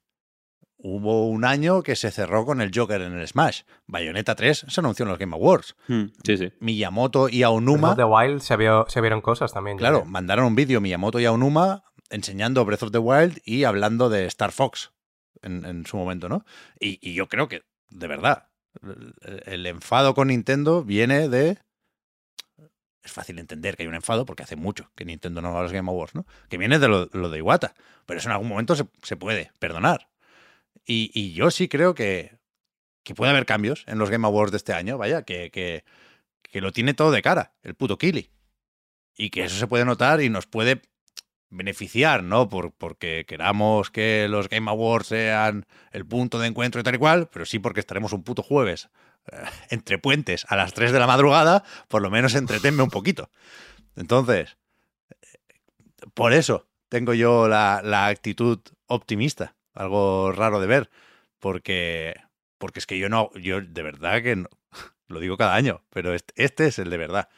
Yo no aguanto otro engaño del Kili, ¿eh? Hmm. otro evento para tirar, yo no, yo no lo aguanto. En este punto, al menos yo creo que, por mucho que, que estemos relativamente optimistas, también somos conscientes de que puede salir mal y si, pa- y si sale mal, pues tampoco, tampoco pasaría mucho. Sí pasa, sí pasa. Yo no aguanto. Una, una, una más no. No, no, no. O sea, es que es ahora o nunca. Es que nunca, nunca ha habido una falta de anuncios como la de estos momentos, creo yo. Ya digo, ¿eh? no me quejo de la falta de juegos ni de lanzamientos. Pero sí creo que, hemos apuntado pocos nombres nuevos en los últimos meses. Sí, yo creo que Square Enix también podría tener algo que decir. Suele pasar también por estos eventos. Eh, seguro que de- del, del Forspoken algo se tendrá que ver. Aunque bueno, eso tampoco tendría muchísimo de novedad. Yo sí que el, año pasado, os diré, me, me vais a, a tachar de inocente probablemente. Pero yo tenía un poco de esperanzas con, con Bioshock. Sí que también había mucho rumor por ahí, pero bueno, más allá de los rumores, Hmm. podía tener sentido, podía cuadrar por fechas, por, por tiempos. Y la verdad es que estaría bastante... O sea, le, le daría un, un puntito que apareciera por aquí. ¿Pero tú crees que Bioshock va a arrancar aplausos en 2022? Yo creo que sí. Bueno, yo creo que sí que hay ganas del siguiente. ¿eh? A ver, también es cierto, es cierto que Bioshock está muy desprestigiado, Por quiero eso. decir, ¿no? El rollo. Yo no soy tan cínico, ¿eh? te lo digo. A mí Bioshock me sigue pareciendo suficientemente interesante como para poder mm, hablar sobre los Bioshock que ya existen sin tener que recurrir al. "Eh, pero te. ¿no? Te- mm, te hacen matar a todo el mundo y luego te echan la bronca, tal, no sé qué, bla, bla, bla, bla. Bien, guay, ya hemos entendido, ya, bien, una- un pin para ti, ¿no? Por descubrir el truco. Creo que es un truco que, claro, 10, 15 años después, evidentemente suena. eh, pues bueno, si lo, si lo planteas, si lo presentas de cierta manera, pues suena tonto y suena. Y, y lo puedes hacer sonar tan ridículo como quieras. Pero creo que en su momento fueron suficientemente interesantes como para que todavía, mm, pues dándoles ese beneficio de. De o esa ventaja temporal de, bueno, vale, era, era hace mucho tiempo. Habría, eh, eh, recomiendo ver cómo eran los, los otros juegos en, ese- en- el año del Bioshock 1 y creo que eh, sirve para, para entenderlo mejor, ponerlo en contexto, ¿no? Quiero decir. Lo que yo no sé es si, si, se, si es un truco, quiero decir, que te cansas de ver hacer, ¿no? Mm, que- que- quiero decir que, que yo creo que Bioshock estaba muy unido a eh, ese truco, ¿no? De, mm, hostia, eh, no soy tan bueno como yo pensaba, ¿no? Eh, primero y luego en el Infinite, que igual sí que es un, un tropiezo, ¿no? Eh, nadie es tan bueno o tan malo como parece. Que según, que según cómo de grave quieras hacer la ofensa de uno de los dos bandos, como en el caso de Infinite, ¿no? Pues sí que suena tonto, básicamente, ¿no? Sí, pero bueno, también, Pero también y- entiendo y- que... Entonces yo no sé, yo no sé por dónde podría ir Bioshock ahora para, para hacerse interesante, ¿sabes? Porque no- quiero decir que no sé si Bioshock es una ambientación o unos sistemas de moralidad que habría que. Porque si Bioshock es eh, Rapture, por ejemplo, Pues guay, pues haz una visual novel ambientada en Rapture antes de la catástrofe, por ejemplo, y ya está, ¿no? Y tienes un Bioshock apañado eh, y punto, ¿sabes? O haz un juego de plataformas en 2D ambientado en Rapture, ¿sabes lo que quiero decir? Eh, Haz lo que te salga de los cojones. Pero si es un sistema, un sistema de moralidad, habría que ver cómo lo hacen interesante. Claro, ese es el tema. Ahí, ahí quería, quería llegar. También os digo que yo sí que soy Team Infinite y Columbia. ¿En serio? Pero yo creo que precisamente aquí ahí estará la gracia, ¿no? En, en ver cómo adaptan un poco su tono y su mensaje, pues, a, a efectivamente que han pasado, pues, 10 años desde, desde el último más, ¿no? Y yo creo que por ahí estará el tema. Y, y precisamente lo que levantaría aplausos como, ¿no? En las palabras de, en los términos que decía Pep o, o lo que puede poner la gente más, más a tope o menos, es pues, pues que, que realmente confíen en lo que enseñen y si es que lo enseñaran, que evidentemente, ¿eh? quiero decir, no hablo de un- algo lo que enseñen necesariamente los Game Awards, sino en general lo que se enseñe cuando se enseñe, si es que se acaba, se acaba, sa- se acaba saliendo adelante esto. Pero, pero yo creo que es exactamente, que va por ahí, vaya. Que, que tienen que ver cómo adaptan el- este mensaje ahora. A mí me cuesta, ¿eh? Tenerle ganas al nuevo Bioshock y mira que es una franquicia que me gusta, que creo que sería bueno tener cerca, aunque a mí con, con Infinite se me disipó un poco el hechizo. De entrada sí me gustó mucho y luego lo fui pensando y eh, me chirriaban algunas cosas, pero, pero ahora mismo no, no me puedo ilusionar ni con Cloud Chamber, la desarrolladora, porque no sé quiénes son y me da la sensación de que en 2K hacen un poco de trilero cambiando el nombre a los estudios que tiene en Novato, California. 2K Marine, Hangar 13. Creo que hay mucho lío por ahí. Mucho, mucho, mucho lío por ahí. Y, y después que no está Ken Levine en ningún sitio. En principio, sigue con lo de Ghost Story y con los, los legos, narrativos de los cojones, pero no hay, no hay manera. No, ni una mínima pista, ni una filtración, ni un rumor sobre lo que está pasando por ahí. Y de hecho, no se mencionaba a Ken Levine en la nota de prensa para anunciar el, el nuevo Bioshock. Y aparte de todo esto, y pensando en lo que se pueda enseñar en los Game Awards, yo ahí sí me voy a permitir el lujo de acordarme del primer tráiler de Bioshock Infinite, que fue un engaño monumental. O sea, en, los ejemplos de downgrade no puede faltar este. Nos la colaron por la puta escuadra y, y- lo digo así, eh, haciendo de esto algo personal, porque yo estaba en la presentación de E3 famosa y, y- quise creer y me, me la colaron, vaya, pero, pero, pero como a todos, ¿eh? Entonces, voy con muchísima cautela con, con el nuevo Bioshock. Pero, pero, Lo que hay que esperar, es- quiero decir, mm, el DLC del Elden Ring. Es el único sitio en el que puedes confiar. Tú puedes saber que va a estar bien. Tú, encima tú que lo, que lo estás jugando ahora mismo, ¿no? Es- va a ser un- una continuación perfecta para tu experiencia. Perfecto. Ahí todos nos hacemos amigos. Y Kojima. Elden Ring y Kojima. Yo no, no digo nada, pero mis, se- mis eh, selecciones son las mejores. Vale, vale, me parece bien. Creo que va a ser larga también, la gala, ¿eh? Uf, seguramente. Vamos a dormir poquito, ¿eh? Para grabar al día siguiente. Sí, sí.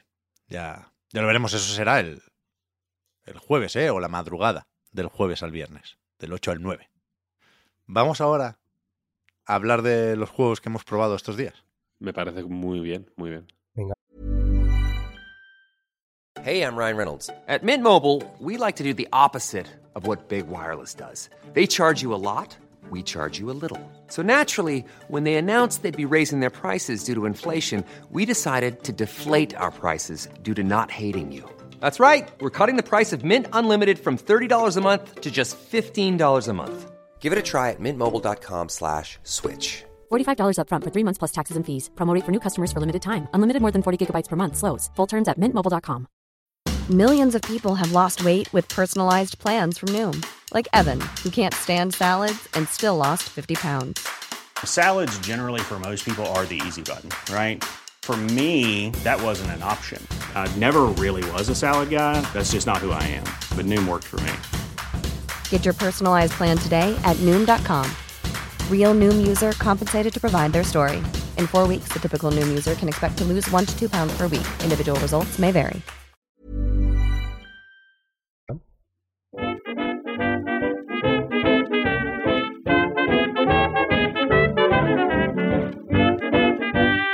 No puedo dejar de pensar en, en los Game Awards, ¿eh? En mi cabeza va dando vueltas la, la estatuilla. Con estas imágenes, con los colores cálidos que han escogido para la, la edición de este año. Pero voy a intentar quedarme en el presente y no marchar todavía al futuro para hablar de, de lo que habéis estado jugando esta semana. Yo ya he actualizado un poco mi, mi situación con pocos avances y pocas novedades. Jugué un poquillo también a Need for Speed Unbound, pero nada. 10 minutos para ver de qué iba la cosa con el acceso anticipado este, aprovechando que tenía ya EA Play, pero eso lo dejamos como, como comentábamos antes para la semana que viene. Así que decidme, Oscar, Víctor, ¿quién quiere empezar y con qué? Tú tenías un par, ¿no, Víctor? Si quieres empezar tú. Yo he jugado a lo de, de Nightwitch, que es lo más reciente sobre lo que puedo hablar en este momento.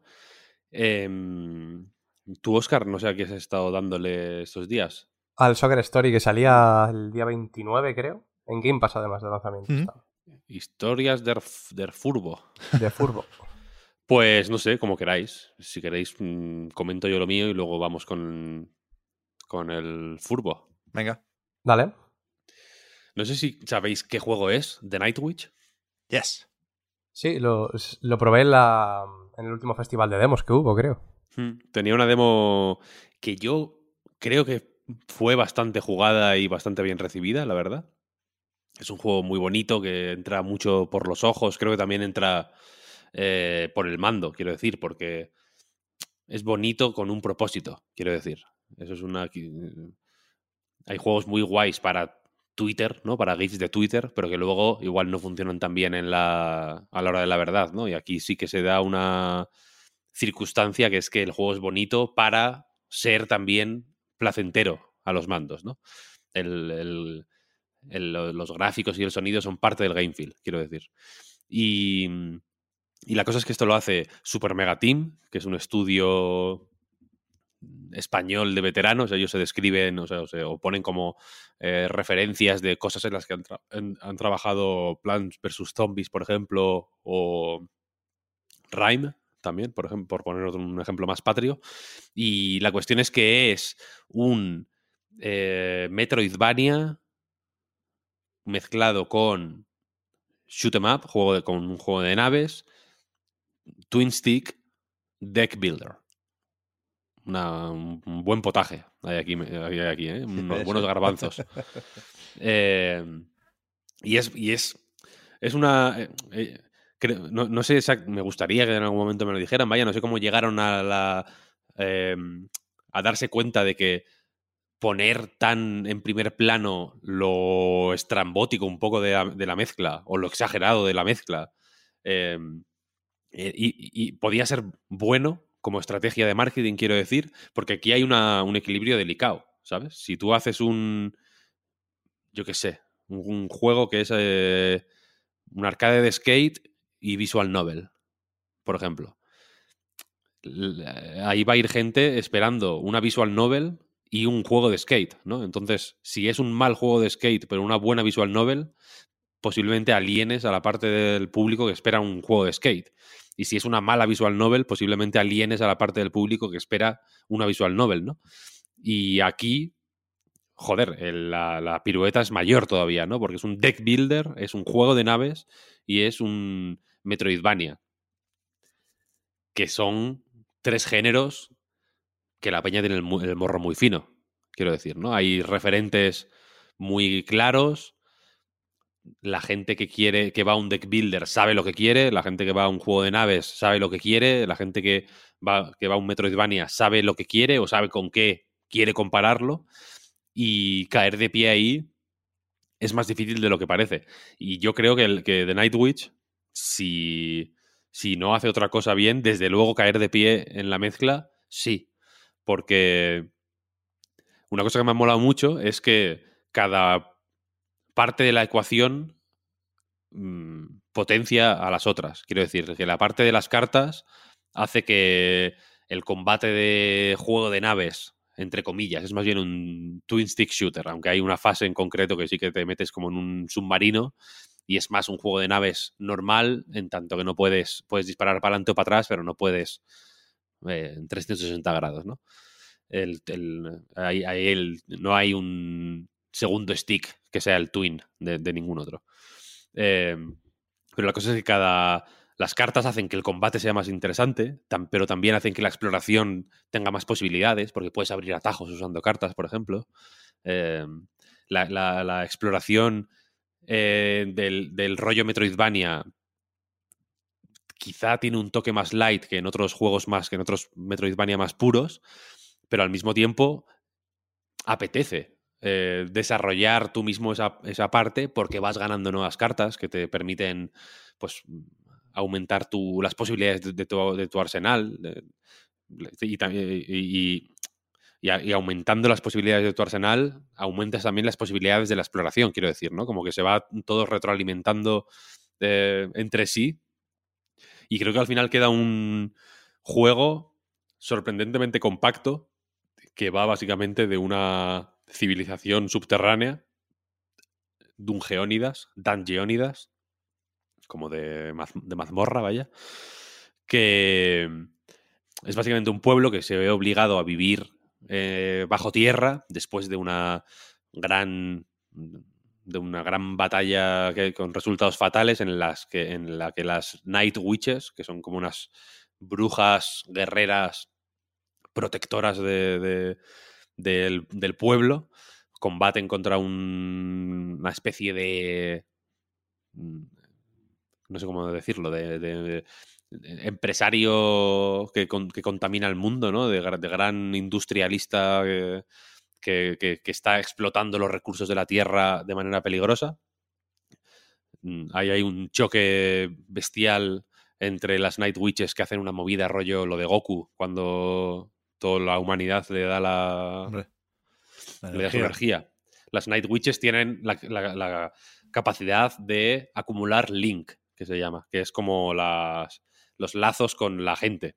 ¿Sabes? Cuanto más link, cuanto más ganan la confianza de la gente, cuanto más la gente se fía de ellas, eh, cuanto más mm, se estrechan esos lazos, más poderosas son. Eh, entonces aquí pues hay un momento en el que la gente les da su, su poder, hay un catapum. Por un lado, la el problema se resuelve, pero se crea el otro problema de que la superficie se, se vuelve inhabitable y entonces tienen que vivir bajo tierra.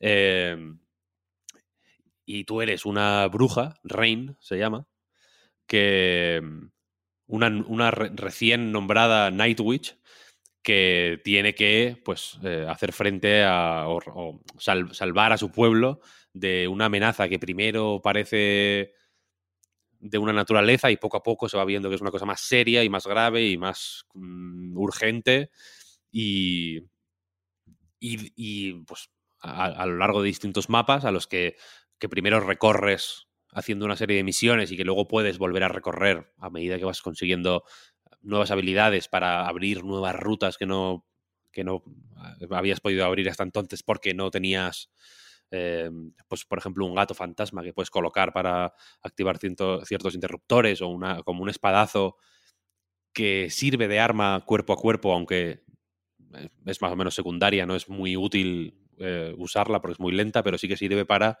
activar unos interruptores que abren como unas puertas de piedra y que te permiten acceder a zonas nuevas que en la primera vez que has pasado por allí no, no, se, no se pueden abrir normalmente. Y, y, y- todo esto está envuelto por la parte narrative driven que, aparece en la, también en la, en la descripción del juego. A todo lo que dije antes, ¿no? Del shooter, el deck builder, el bla, bla, bla, bla, bla. Lo primero que mencionan, de hecho, creo recordar en la descripción es narrative driven. Y aquí. mm, aquí voy a. Aquí voy a. Aquí me, quiero parar un poquito en la parte narrative driven. Porque. Si bien la historia. Pues bueno, tiene sus más y sus menos. Yo podría estar más de acuerdo o más a favor de ciertas decisiones o de ciertas de ciertos giros que da que de otros no me parece eh, siempre no me parece una historia infalible quiero decir creo que tiene un- algunas eh, algunos giros un poco forzados algunos algunas situaciones más necesarias o más innecesarias que otras pero mm, me ha sorprendido porque, claro, la narrativa no es la historia, quiero decir, ¿no? Una, cosa es una historia y otra cosa es la narrativa. O sea, la, la- serie de, de recursos y de trucos y de. y de artimañas estilísticas que un juego, una novela, una película, lo que sea, ¿no?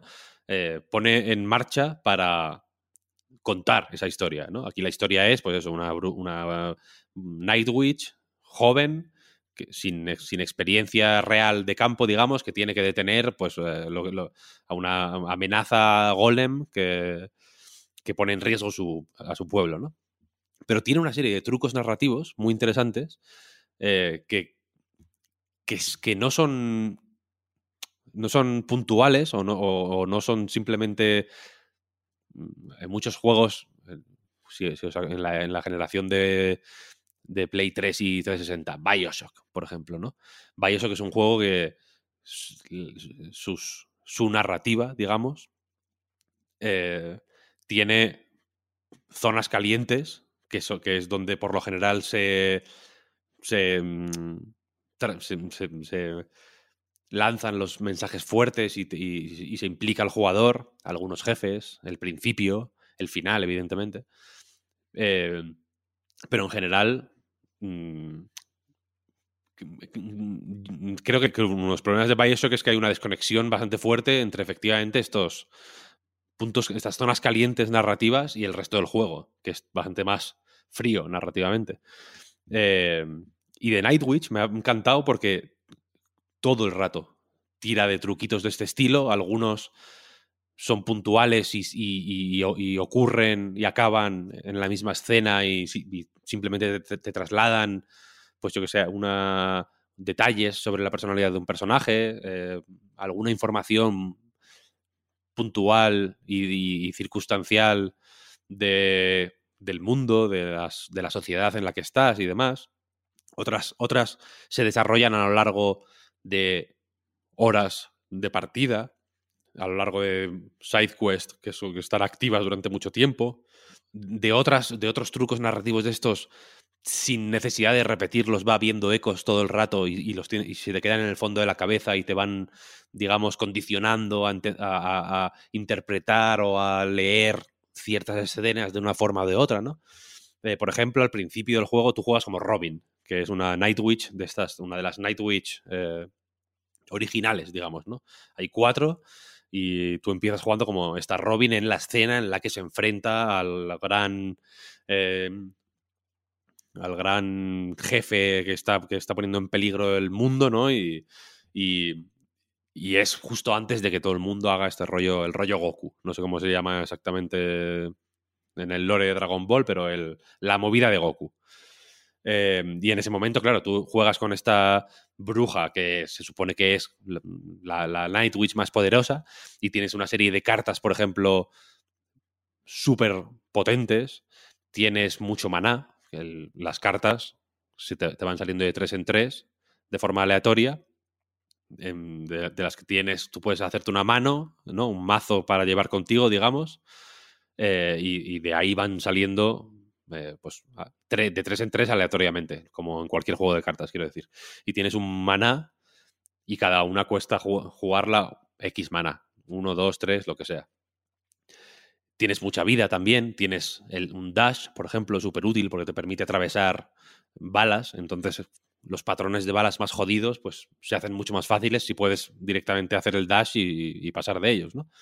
Y cuando, y cuando acaba esa escena, ese prólogo, digamos, y empiezas a jugar con como Rain, que es la protagonista de verdad, tienes muy poca vida, tienes muy poco maná, las cartas que tienes son bastante pochas, no tienes mucho donde jugar para hacerte builds muy específicas en función de las cartas que te lleves encima. Todo te cuesta un poquito más. El mundo está lleno de cosas que no puedes hacer porque porque, pues, pues porque, porque no, porque no tienes la habilidad necesaria. Y hay cosas que sabes, que te suena, que quizá podrás hacer, porque has visto que hay una Ya. Night Witch como tú, que, de- pero como, como se supone que llegarás a ser tú en algún momento si, si entrenas y te esfuerzas lo suficiente, eh, que tiene tal o cual carta, por ejemplo, que es súper potente y que te iría de lujo en cierto momento, ¿no? Estás con un jefe y dices, coño, aquí, si tuviera esta carta que, que estaba en el prólogo, me iría de maravilla, ¿sabes? Y de hecho, muchas, hay, hay una carta de, de las que aparecen en el prólogo y yo la conseguí después de pasarme el juego, para que te hagas una idea. Em, y tiene escenas. mm, tiene una escena que a mí me parece absolutamente brillante, que es un. En el tutorial, cuando terminas el tutorial, que te enseña básicamente a disparar, a, a moverte, a tirar cartas, cuatro cositas, eh, se, se activa como un desafío, eh, que es la, la prueba final. Son, el tutorial son como dos fases y esta tercera que es la prueba final. Que tienes, hay básicamente unos mm, monigotes, unos dummies por, el, por, el, por el- una zona súper pequeñita, vaya, y tienes 20 segundos para matarlos a todos. Y, y es extremadamente difícil. O sea, es, es una cosa de que dices, ¡guau! ¡Qué puta locura, ¿no? Qué, complicado. Yo me tiré mucho rato. En la demo- ya estaba en la demo. Si, si alguien ha jugado a la demo, pro- probablemente lo, lo pueda recordar. Yo en la demo igual me tiré 50 minutos. No, llegué a la hora, fijo, porque creo, que, creo recordar que cuando estaba a punto de llegar a la hora pensé, hay que cortar esto antes de que se me vaya de las manos, pero es muy difícil. Entonces, es una cosa que yo tuve ahí mm, en la cabeza todo el rato, en plan, joder, la prueba de los huevos. ¿eh? Fíjate que, que es el tutorial, quiero decir, ¿no? Es, el, es el- al final me sentía como mal, ¿no? Por ser tan torpe o no, o no tener la capacidad de terminar esta prueba del, de- del puto tutorial, nada menos. Y entonces, cada dos por tres pensaba, joder, es- esto está al lado de tu casa, estás al, al principio del juego, justo donde empiezas. Y cada dos por tres pensaba, joder, la, prueba, ¿eh? La prueba de las narices, ¿no? La prueba final. Qué caray. Pero claro, como ya tú ya te has ido, estás explorando el mundo, etcétera, etcétera, volver hasta tu casa, no hay teletransporte, tienes que ir a, los sitios, eh, tienes que moverte hacia ellos, quiero decir. Entonces, llegar hasta allí se tarda mucho. Mm, Podría quizá haber dicho, bueno, voy a hacer la prueba final de las narices, pero la cuestión es que el juego mismo, al final del todo, te- te lleva cerca de allí. Y ahí pensé, ahora sí, es mi oportunidad para hacer la prueba final, por fin, ¿no? Ahora que tengo el. que tengo mil cartas y tengo el dash y tengo de todo, vamos a hacer la prueba final. La hice, efectivamente, me saltó un logro, has terminado la prueba final. Y. Y me resultó guay porque es casi el final del juego. Luego hay una. Hay un mapa bastante más pequeño que los. que los niveles principales. Que hace. que, que tienes que coger unas llaves y no sé qué. O sea, es un nivel como tal, no es una zona de paso, es un nivel con su diseño, pero ya lo siguiente es el jefe final. Entonces me hizo gracia porque me recontextualizó lo de prueba final no era la prueba final del tutorial, sino que en mi caso fue la, la prueba final casi del juego entero, ¿sabes? Como la prueba de que ya soy efectivamente una Night Witch y que estoy preparado para eh, afrontar el último desafío del juego. Y- y tiene recursos de este tipo todo el rato que son muy guays y que funcionan por lo general muy bien. Hay otros que no tanto. El, el más notable posiblemente sea que cada vez que termines una misión das una rueda de prensa para, para la gente de- de- del pueblo. Entonces, como que tienes que, que comentarles, tú, tú vas de misiones, ¿no? A al lago congelado, no sé qué, y vuelves. Creo que no es lago congelado, pero bueno, a donde sea. Al giga árbol, por ejemplo, ese es uno de los sitios. Tú vas ahí y haces la misión, bla, bla, bla, matas al jefe final, no sé qué, no sé cuál, y vuelves al- a tu pueblo y das una rueda de prensa. Y ahí puedes decir la verdad de lo que ha pasado o maquillar la realidad y en función de lo que hagas ganas más o menos link. No eh, si mientes a la peña y les maquillas lo que ha pasado y te vendes como una, una diosa y les dices, no, no, no pasa nada, mm, ya resolví el problema y ya va todo bien. La peña como que confía más en ti y entonces te da más link. Y si les dices la verdad, si les pintan las cosas eh, más, más oscuras y más, y más feas, eh, aun- aunque estás siendo más sincera con ellos, ganas menos link. Esta parte a mí no me gustó demasiado porque me, me parece un poco básica, quiero decir.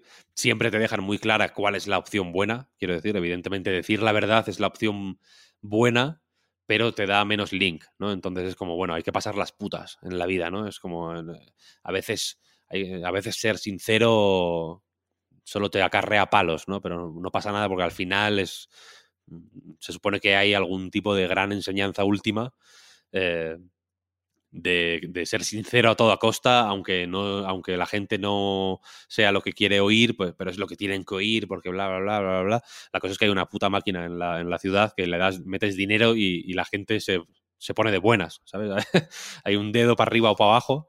Entonces, me parece bien, quiero decir, o sea, la, la- la intención no me parece mala, pero al final el propio juego incluye un recurso que, que- echa para atrás un poco el mensaje, ¿sabes? De, bueno, vale, sin, si, eres sincera con la gente todo el rato, tendrás menos link. Entonces el juego será más difícil, porque cuando, el link este básicamente son puntos de experiencia.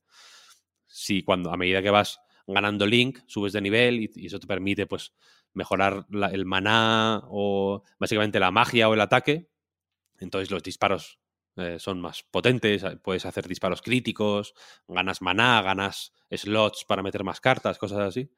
Entonces, mm, quizá le habría ido bien ahí eh, echarle un poco más de arrojo, ¿no? Y decir, vale, si, si dices la verdad todo el rato, guay, pero el link ese no lo vas a ganar.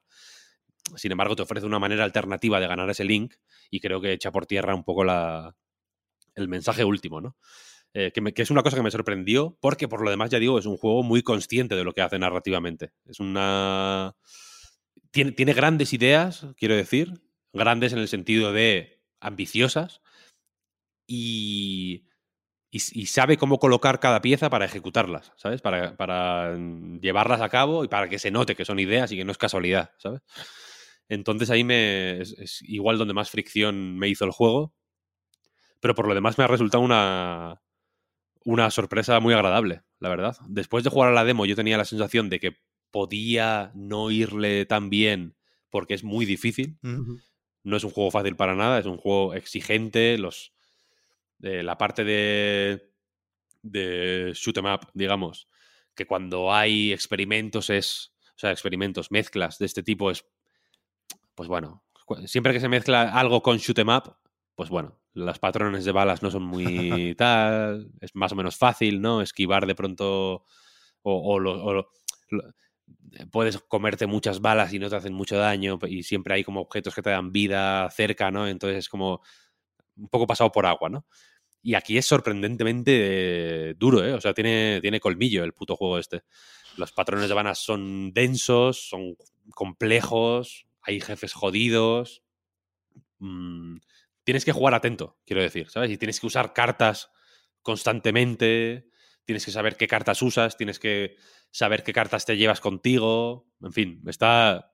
mm, es- está, está muy bien en, e- en ese sentido, ¿sabes? Y, y toda- todas las. Y no, igual no es el Todonpachi, ¿sabes?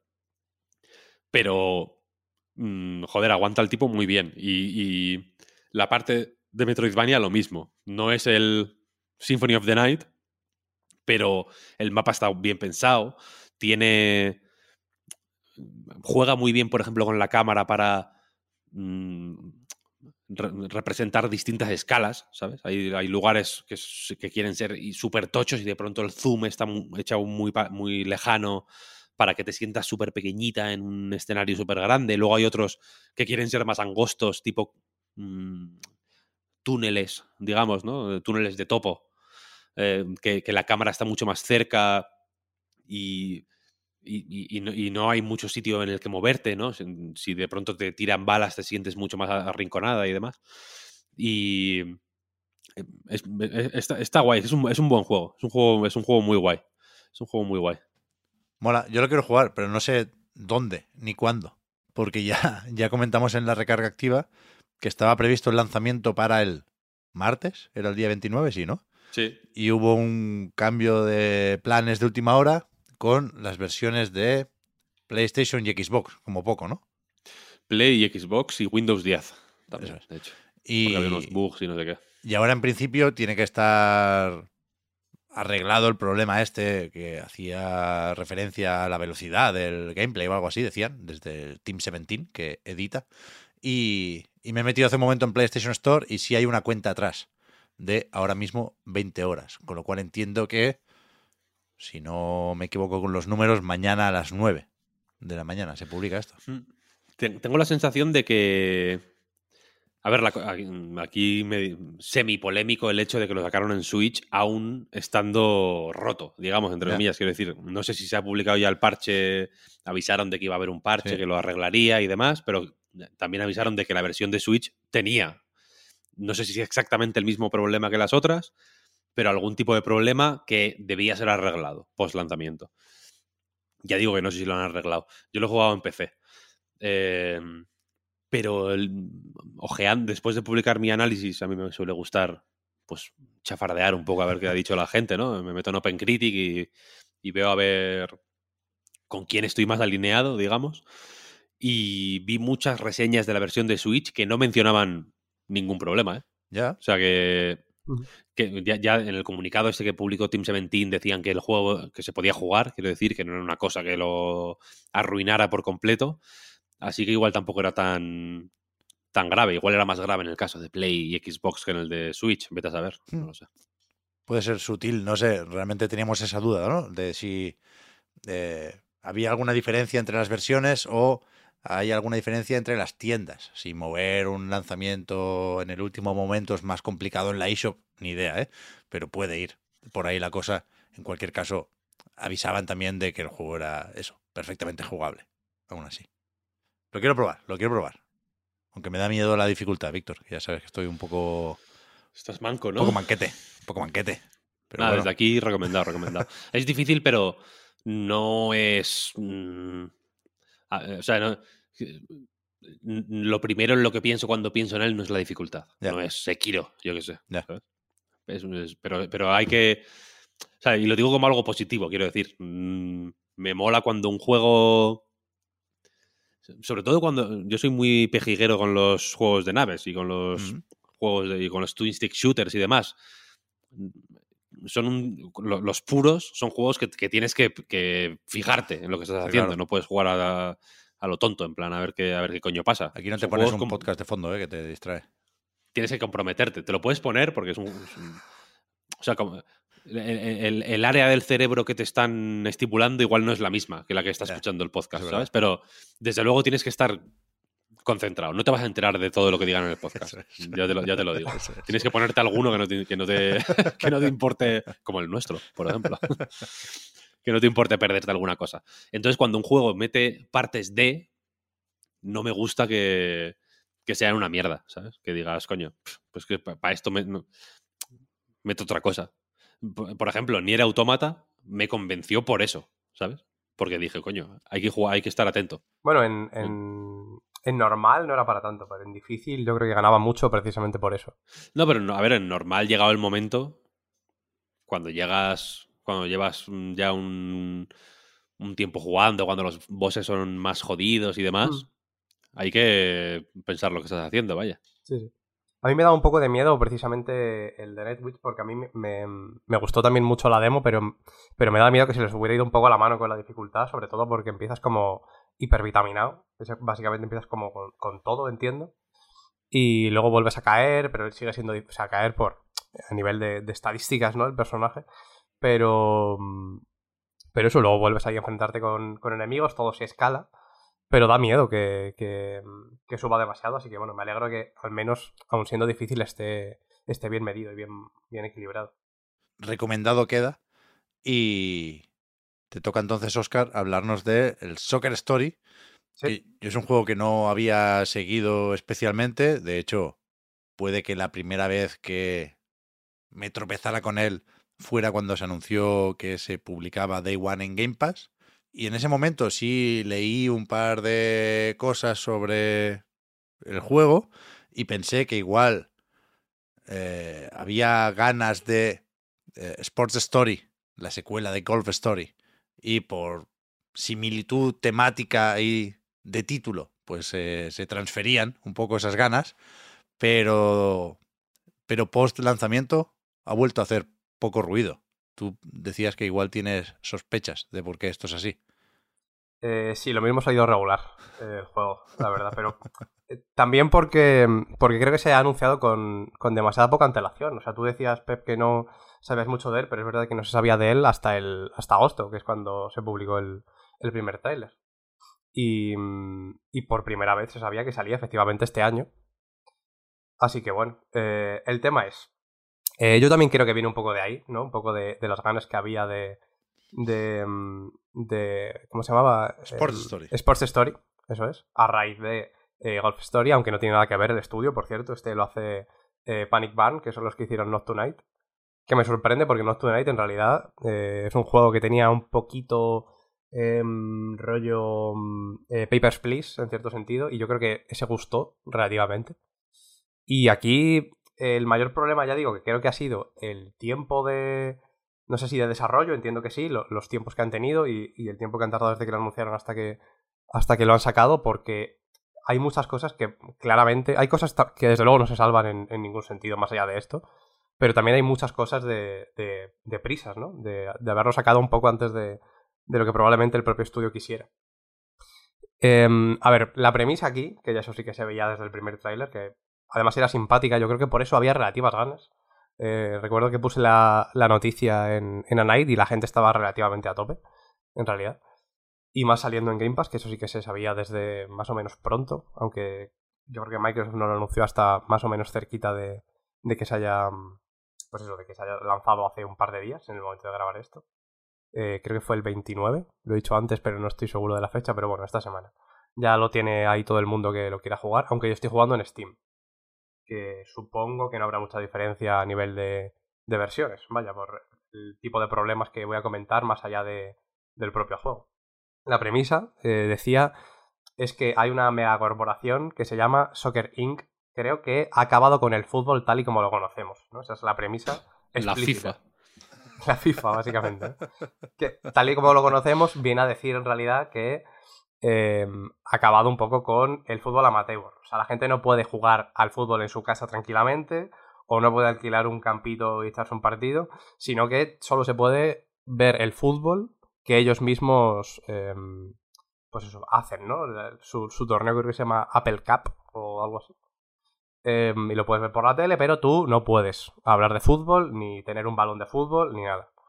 Entonces, precisamente, el juego empieza, creo que es importante eh, el inicio, con un balón que al parecer como que ha caído, ha caído volando. Y el protagonista o la protagonista, eh, pues ve como, eh, pues eso, el, el balón ha caído a lo lejos y pregunta por ahí, ¿no? Y preguntas a tu madre. Empieza un poquito rollo Pokémon, es un poco similar la, la vista, ¿no? De Pokémon. Empiezas ahí en tu casa con, con tu madre y preguntas, oye mamá, ¿tú has visto por casualidad un balón por el aire? Y dice, no puede ser. La madre dice, no puede ser porque el fútbol está prohibido terminantemente.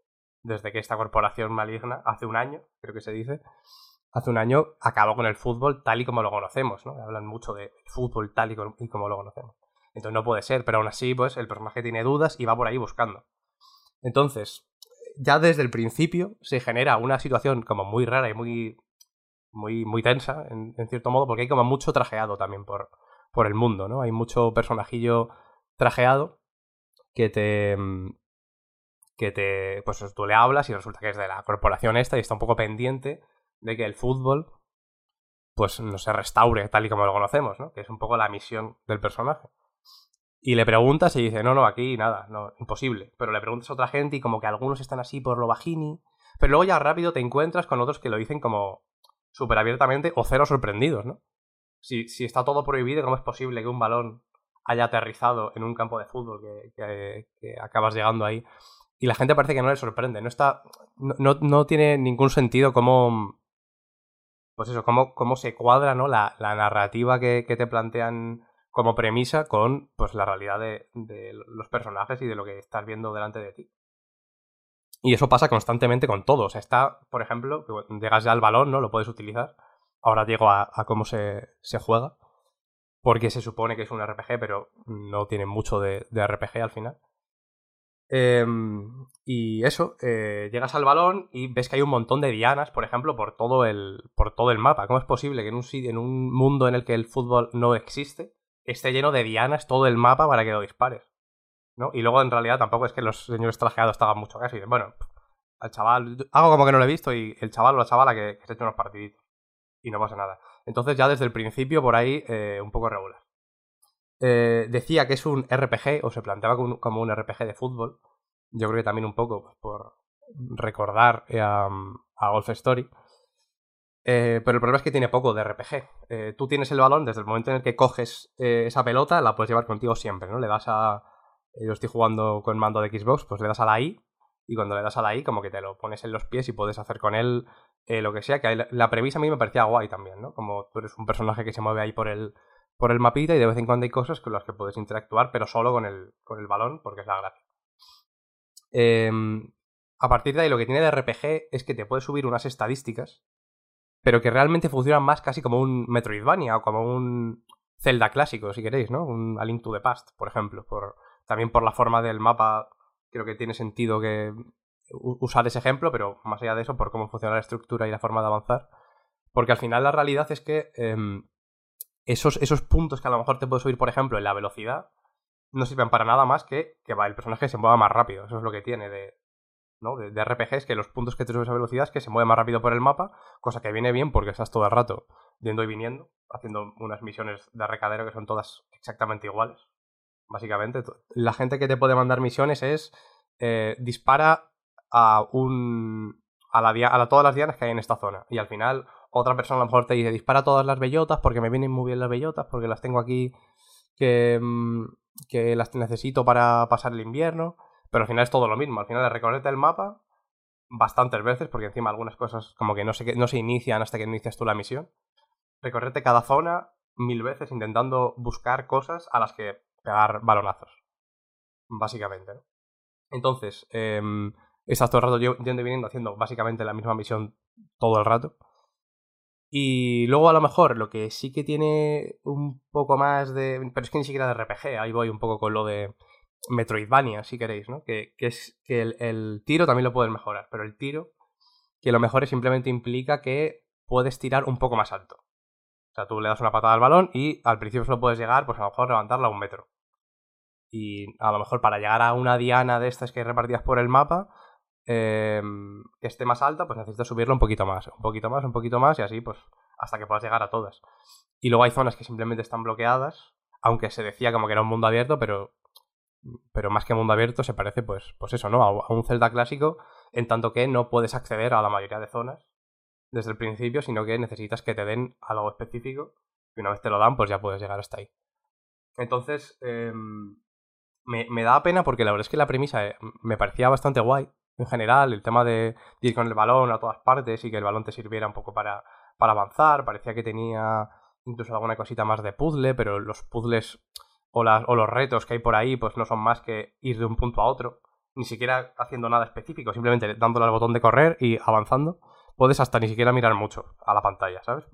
Eh, apuntas con el stick hacia donde tengas que ir y, y llegas, porque los, los retos, por ejemplo, y ahí quería eh, llegar también con, con el tema de lo que decía al principio, de cómo ha salido y de la versión de Steam y de Xbox, lo decía sobre todo por, porque la traducción, no sé si...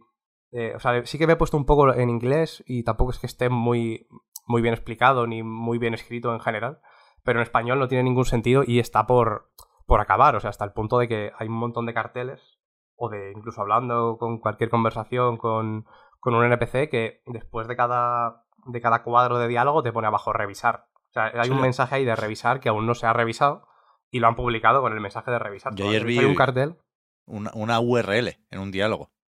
una, una URL también, sí, sí. Hay, hay uno que me hace especial gracia de, con lo de revisar porque es un cartel que solo pone revisar. o sea, hay que revisar que ponga algo, claro, precisamente eso es lo que hay que revisar. Eh, pero luego en general muchas cosas, ¿no? Lo que decía de los retitos, hay uno que, que me ha apuntado, voy a buscar la captura. Vale, la tengo aquí. Porque hay como retitos que ya digo que en la mayoría de casos simplemente es avanzar corriendo desde el punto A hasta el punto B. Y, bueno, pues, te, pues eso te dice, vale, aquí tienes que, tienes que llegar hasta, hasta este punto, corriendo. Y entiendo que en inglés pondrá al final, ok, supongo, entiendo. Porque claro, lo que llega en español, que ya digo me hace mucha gracia porque parece como que el mensaje de repente se preocupa por ti, porque en español pone, ¿estás bien? ¿No? Te, te lo- te tienes que llegar hasta aquí, luego te dice, ¿estás bien? Y, bueno, pues ahora os paso captura si queréis. Y, el tema es que puede tener incluso un, un puntito para cierto tipo de jugador. Yo eso hasta lo, sufría un poco porque... Porque a mí me pasa un poco, intento hacerlo lo menos posible, porque básicamente lo que hago es perder tiempo. Pero el tema de. de. mm, de comío, ¿no? De tener misiones que completar y, el, el gusto, entre comillas, de completarlas, pues está ahí porque no paran de plantearte ese tipo de misiones. Y bueno, en ese sentido entiendo que quien le guste, pues eso, te- marcar checks constantemente, pues eso lo tiene. Pero uf, desde luego en los checks se marcan, ya digo, todo el rato haciendo cosas de ir y venir porque sí, no va a ningún sitio, la historia, el avance de la historia, la verdad es que tampoco, eso es un poco absurdo porque es- estás como reuniendo equipos de fútbol que había antes y cuando se supone que está todo prohibido, pero tampoco nadie hace nada por, por impedírtelo, ¿no? Ni los señores trajeados que hay por el mapa te dicen, oye, lo mismo tendrías que parar, nadie te dice nada, ¿no? Hay uno que se entera y se hace el loco. Hay que abrir una residencia de ancianos, por ejemplo, en cierto momento, porque uno de los equipos es, ¿cómo lo llaman en español? Jubilados Athletic o algo así. Bien. Que son básicamente señores de una residencia que tienen un equipo. Y, y bueno, pues llega un momento que tienes que abrir la puerta metiéndote por, por como un sitio como secreto, porque la puerta principal está él, y una vez la abres, dice, bueno, ya la has abierto, así que, pues nada, pues ya está abierta. Pero bueno, me voy a quedar aquí porque este es mi puesto de trabajo y me tendré que quedar. Pero tampoco nadie te dice que no hagas nada, ¿no? Entonces, sobre todo, me, e- el peso de, del, de sus, sus mayores carencias, yo creo que está ahí en el, el contexto del, de la propia historia, que no tiene, no tiene mucho sentido, a pesar de que la premisa a mí me parecía graciosilla, en general. Eh, y bueno, y aparte, pues eso, el tema de las misiones de recadero, que no sientes que no estás jugando al final, ¿no? Que simplemente haces lo que te dicen, vas a este sitio, vuelves y ya está. Y, y la verdad es que hay poquito que salvar aquí. Y me da pena porque le tenía le tenía relativas ganas. Tampoco me esperaba el GOTI de, de Soccer Story, ¿eh? Pero, pero sí que más o menos le tenía ganas y no hay por dónde cogerlo. ¿eh? Pues fíjate si estoy yo optimista. ¿Hasta dónde ha llegado mi entrenamiento de cara a los Game Awards de la semana que viene? Que me parece una buena noticia el, el- el que me pueda saltar tranquilamente este juego. No hay que, Sí. Eso que te llevas. no hay que jugar a todo, vaya. Si, si este me la ahorro, pues más tiempo para, para todos los demás pendientes. No, hay mal que por bien no venga. Exacto, hombre. Pero fíjate que me parecía más o menos bonito este, ¿eh? Sí, sí, sí, visualmente este-. Si, lo, si va a estar en el. em, Pues eso, en el- la miniatura, eh, la, la fotito por lo menos va a ser mona. Eso sí Sí, que. Pero que el, el rollo este de... Podemos llamar voxels a esto para entendernos, ¿no? Es un poco pixel en 3D de alguna forma. Sí, low poly un poco. Mm. Pues nada, la semana que viene más nos, nos repartimos aquí. Es que eso te iba a decir, En- que no nos hemos, no hemos hecho el, El reparto de juegos. el reparto. Estaba un, un- un poco hecho ya, fuera de micro, pero lo, lo explicitamos.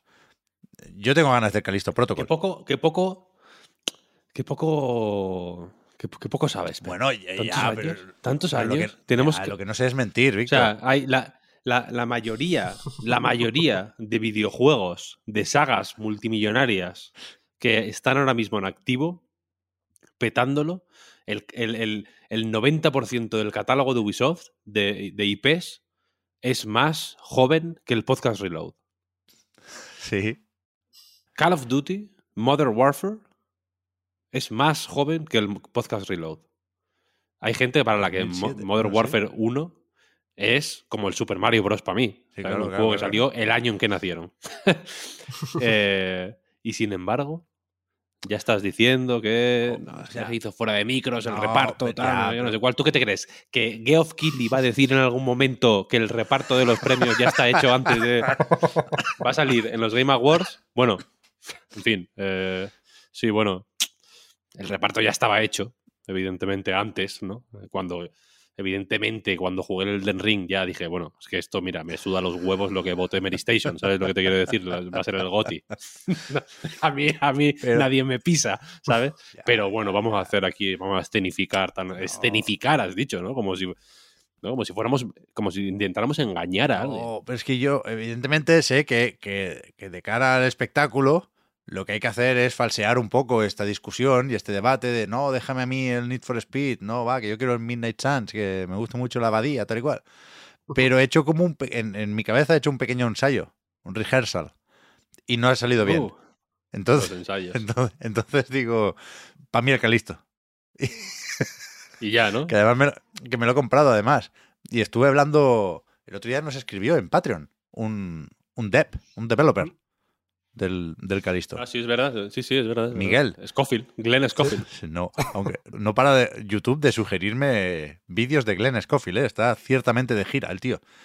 Y, y, y le dije, coño, que para esta semana me acordaría del nombre del otro desarrollador, que de hecho creo que es el Studio Lead de Striking Distance Spain, creo que es el nombre correcto de- del estudio de Zaragoza. Y efectivamente se llama Jorge Jiménez y lleva mucho tiempo trabajando con Glenn Scofield, ¿eh? se, lo, se lo trajo de Activision, digamos, que ya había, había trabajado juntos en, en los Call of Duty y demás.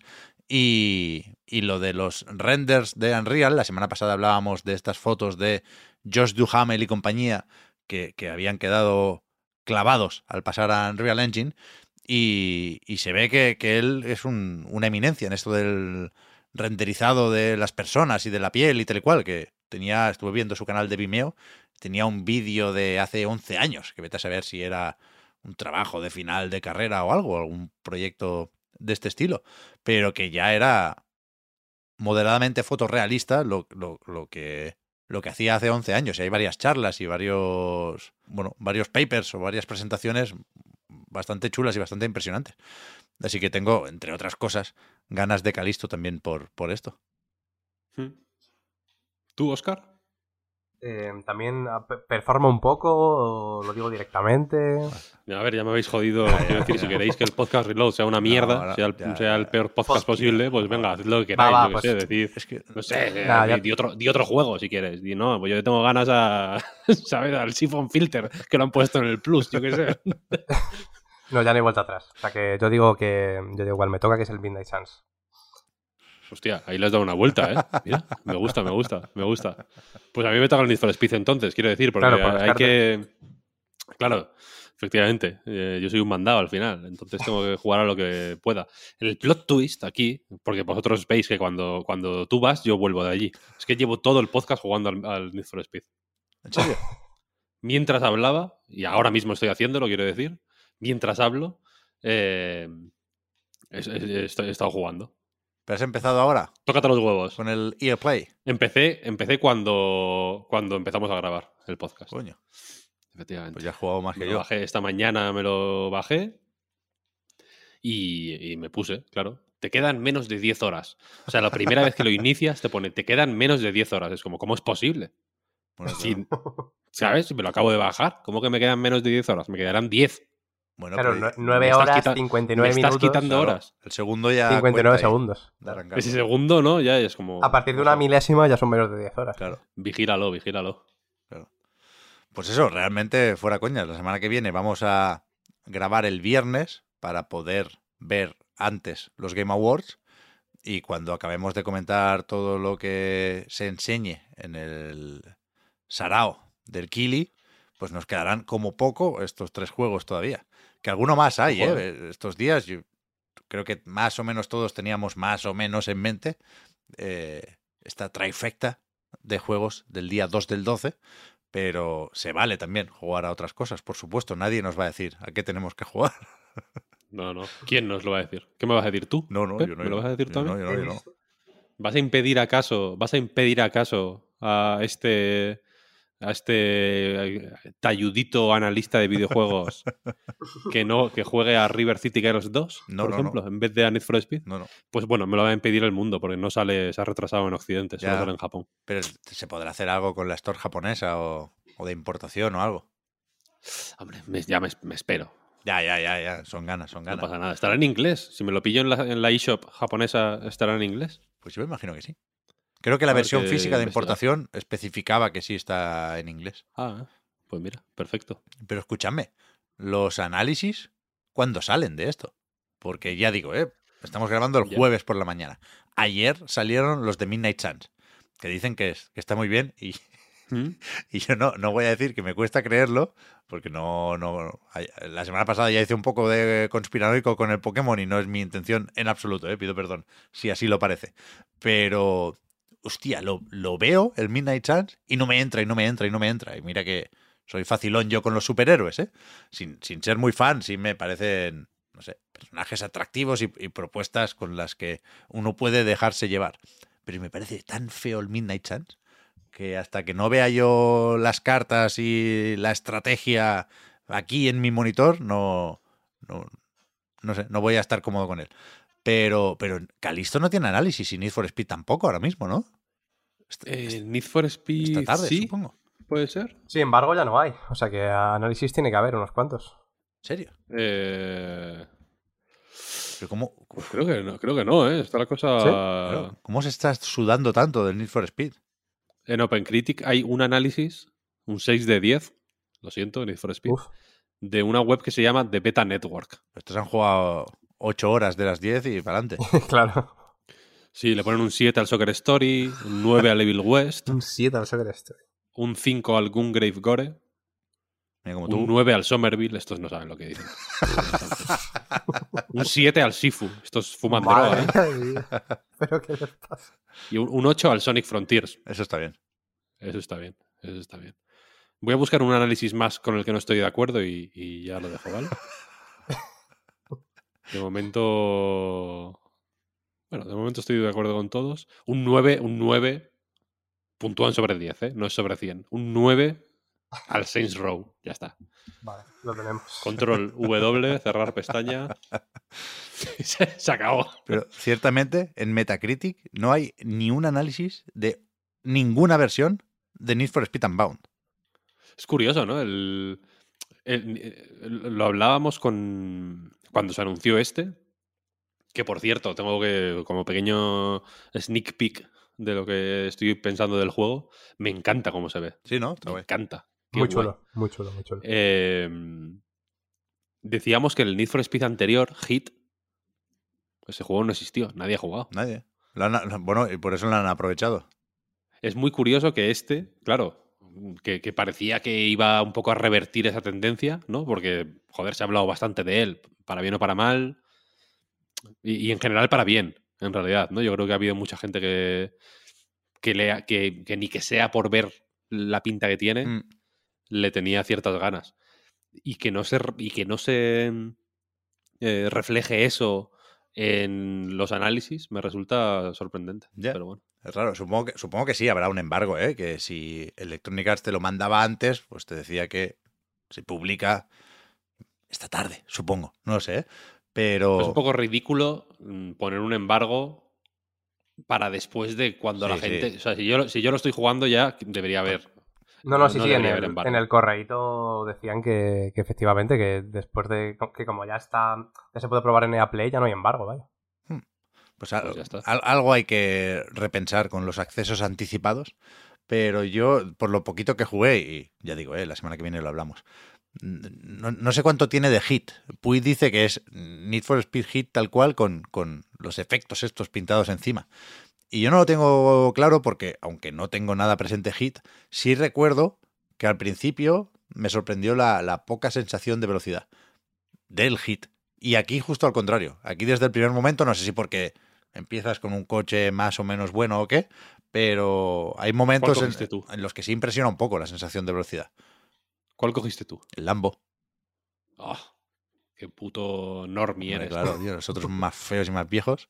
El Nissan Silvia, tío. Ya. Tú el- te has cogido el, el Charmander, tío. Eso- de sí, sí. coches. Aquí sí que no. Yo, yo ya solo pienso en. No te lo puedo negar. A mí, a, mí, a mí dame las cosas de tres en tres. Yo solo quiero saber verdad. qué es el Charmander, el Squirtle y el Bulbasaur de, de, la- de todo en la vida. Sí, sí. Si hay un menú del día, que haya tres opciones de primero y tres de segundo, por favor. verdad, ¿eh? Nunca más, ni menos. Es verdad. Mola, mola lo, de, lo del 3 en 3. Eh, pues eso, Need for Speed. Ya veremos, pero eh, por supuesto tengo más curiosidad por ver qué dicen los análisis del Callisto Protocol. Que estos sí tienen una campaña de marketing que está cogiendo cierta carrerilla. He visto en varias webs empapeladas de Callisto Protocol, claro. Y la pieza que falta ahora son los análisis. Imagino que esta tarde también. A ver qué. Le seguiremos la pista, sí. Sí, sí. De ganitas de este, además. Sí. Vale, va. A nightgames.com y el podcast Reload son posibles gracias a vuestras generosas aportaciones. Patreon.com barra para más información.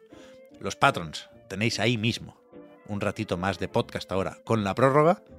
El resto nos podréis escuchar también, ya, ya lo hemos dicho, la semana que viene. Eh, ¿Y qué más iba a decir? Ah, sí, mira, sí me lo he apuntado, qué coño.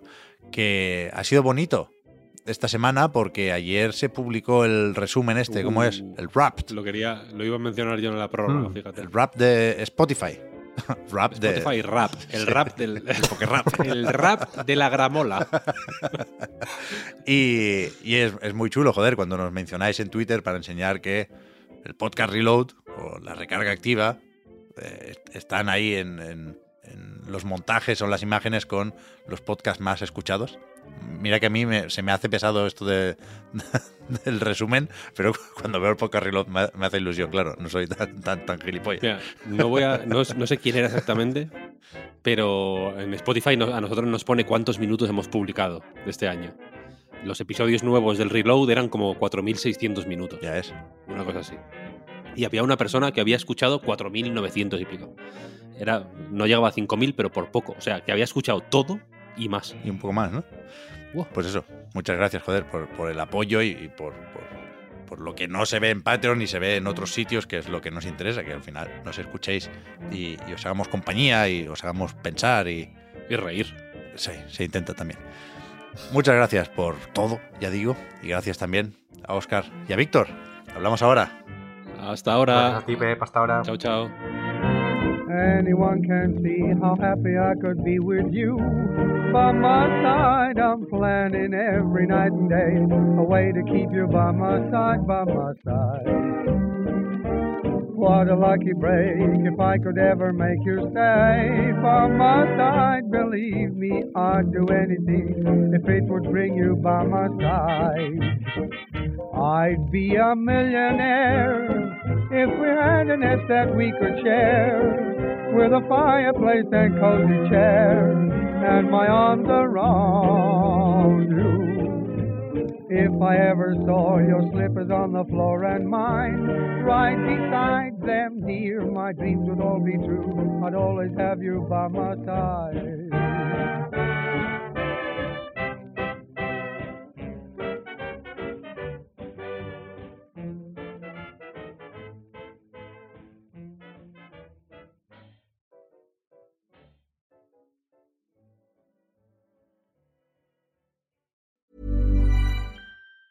Hi, I'm Daniel, founder of Pretty Litter. Did you know cats tend to hide symptoms of sickness and pain? I learned this the hard way after losing my cat, Gingy. So I created Pretty Litter, a health monitoring litter that helps detect early signs of illness by changing colors, saving you money and potentially your cat's life. Pretty Litter is veterinarian developed, and it's the easiest way to keep tabs on your fur baby's health right at home. Go to prettylitter.com and use code ACAST for 20% off your first order and a free cat toy. Terms and conditions apply. See site for details.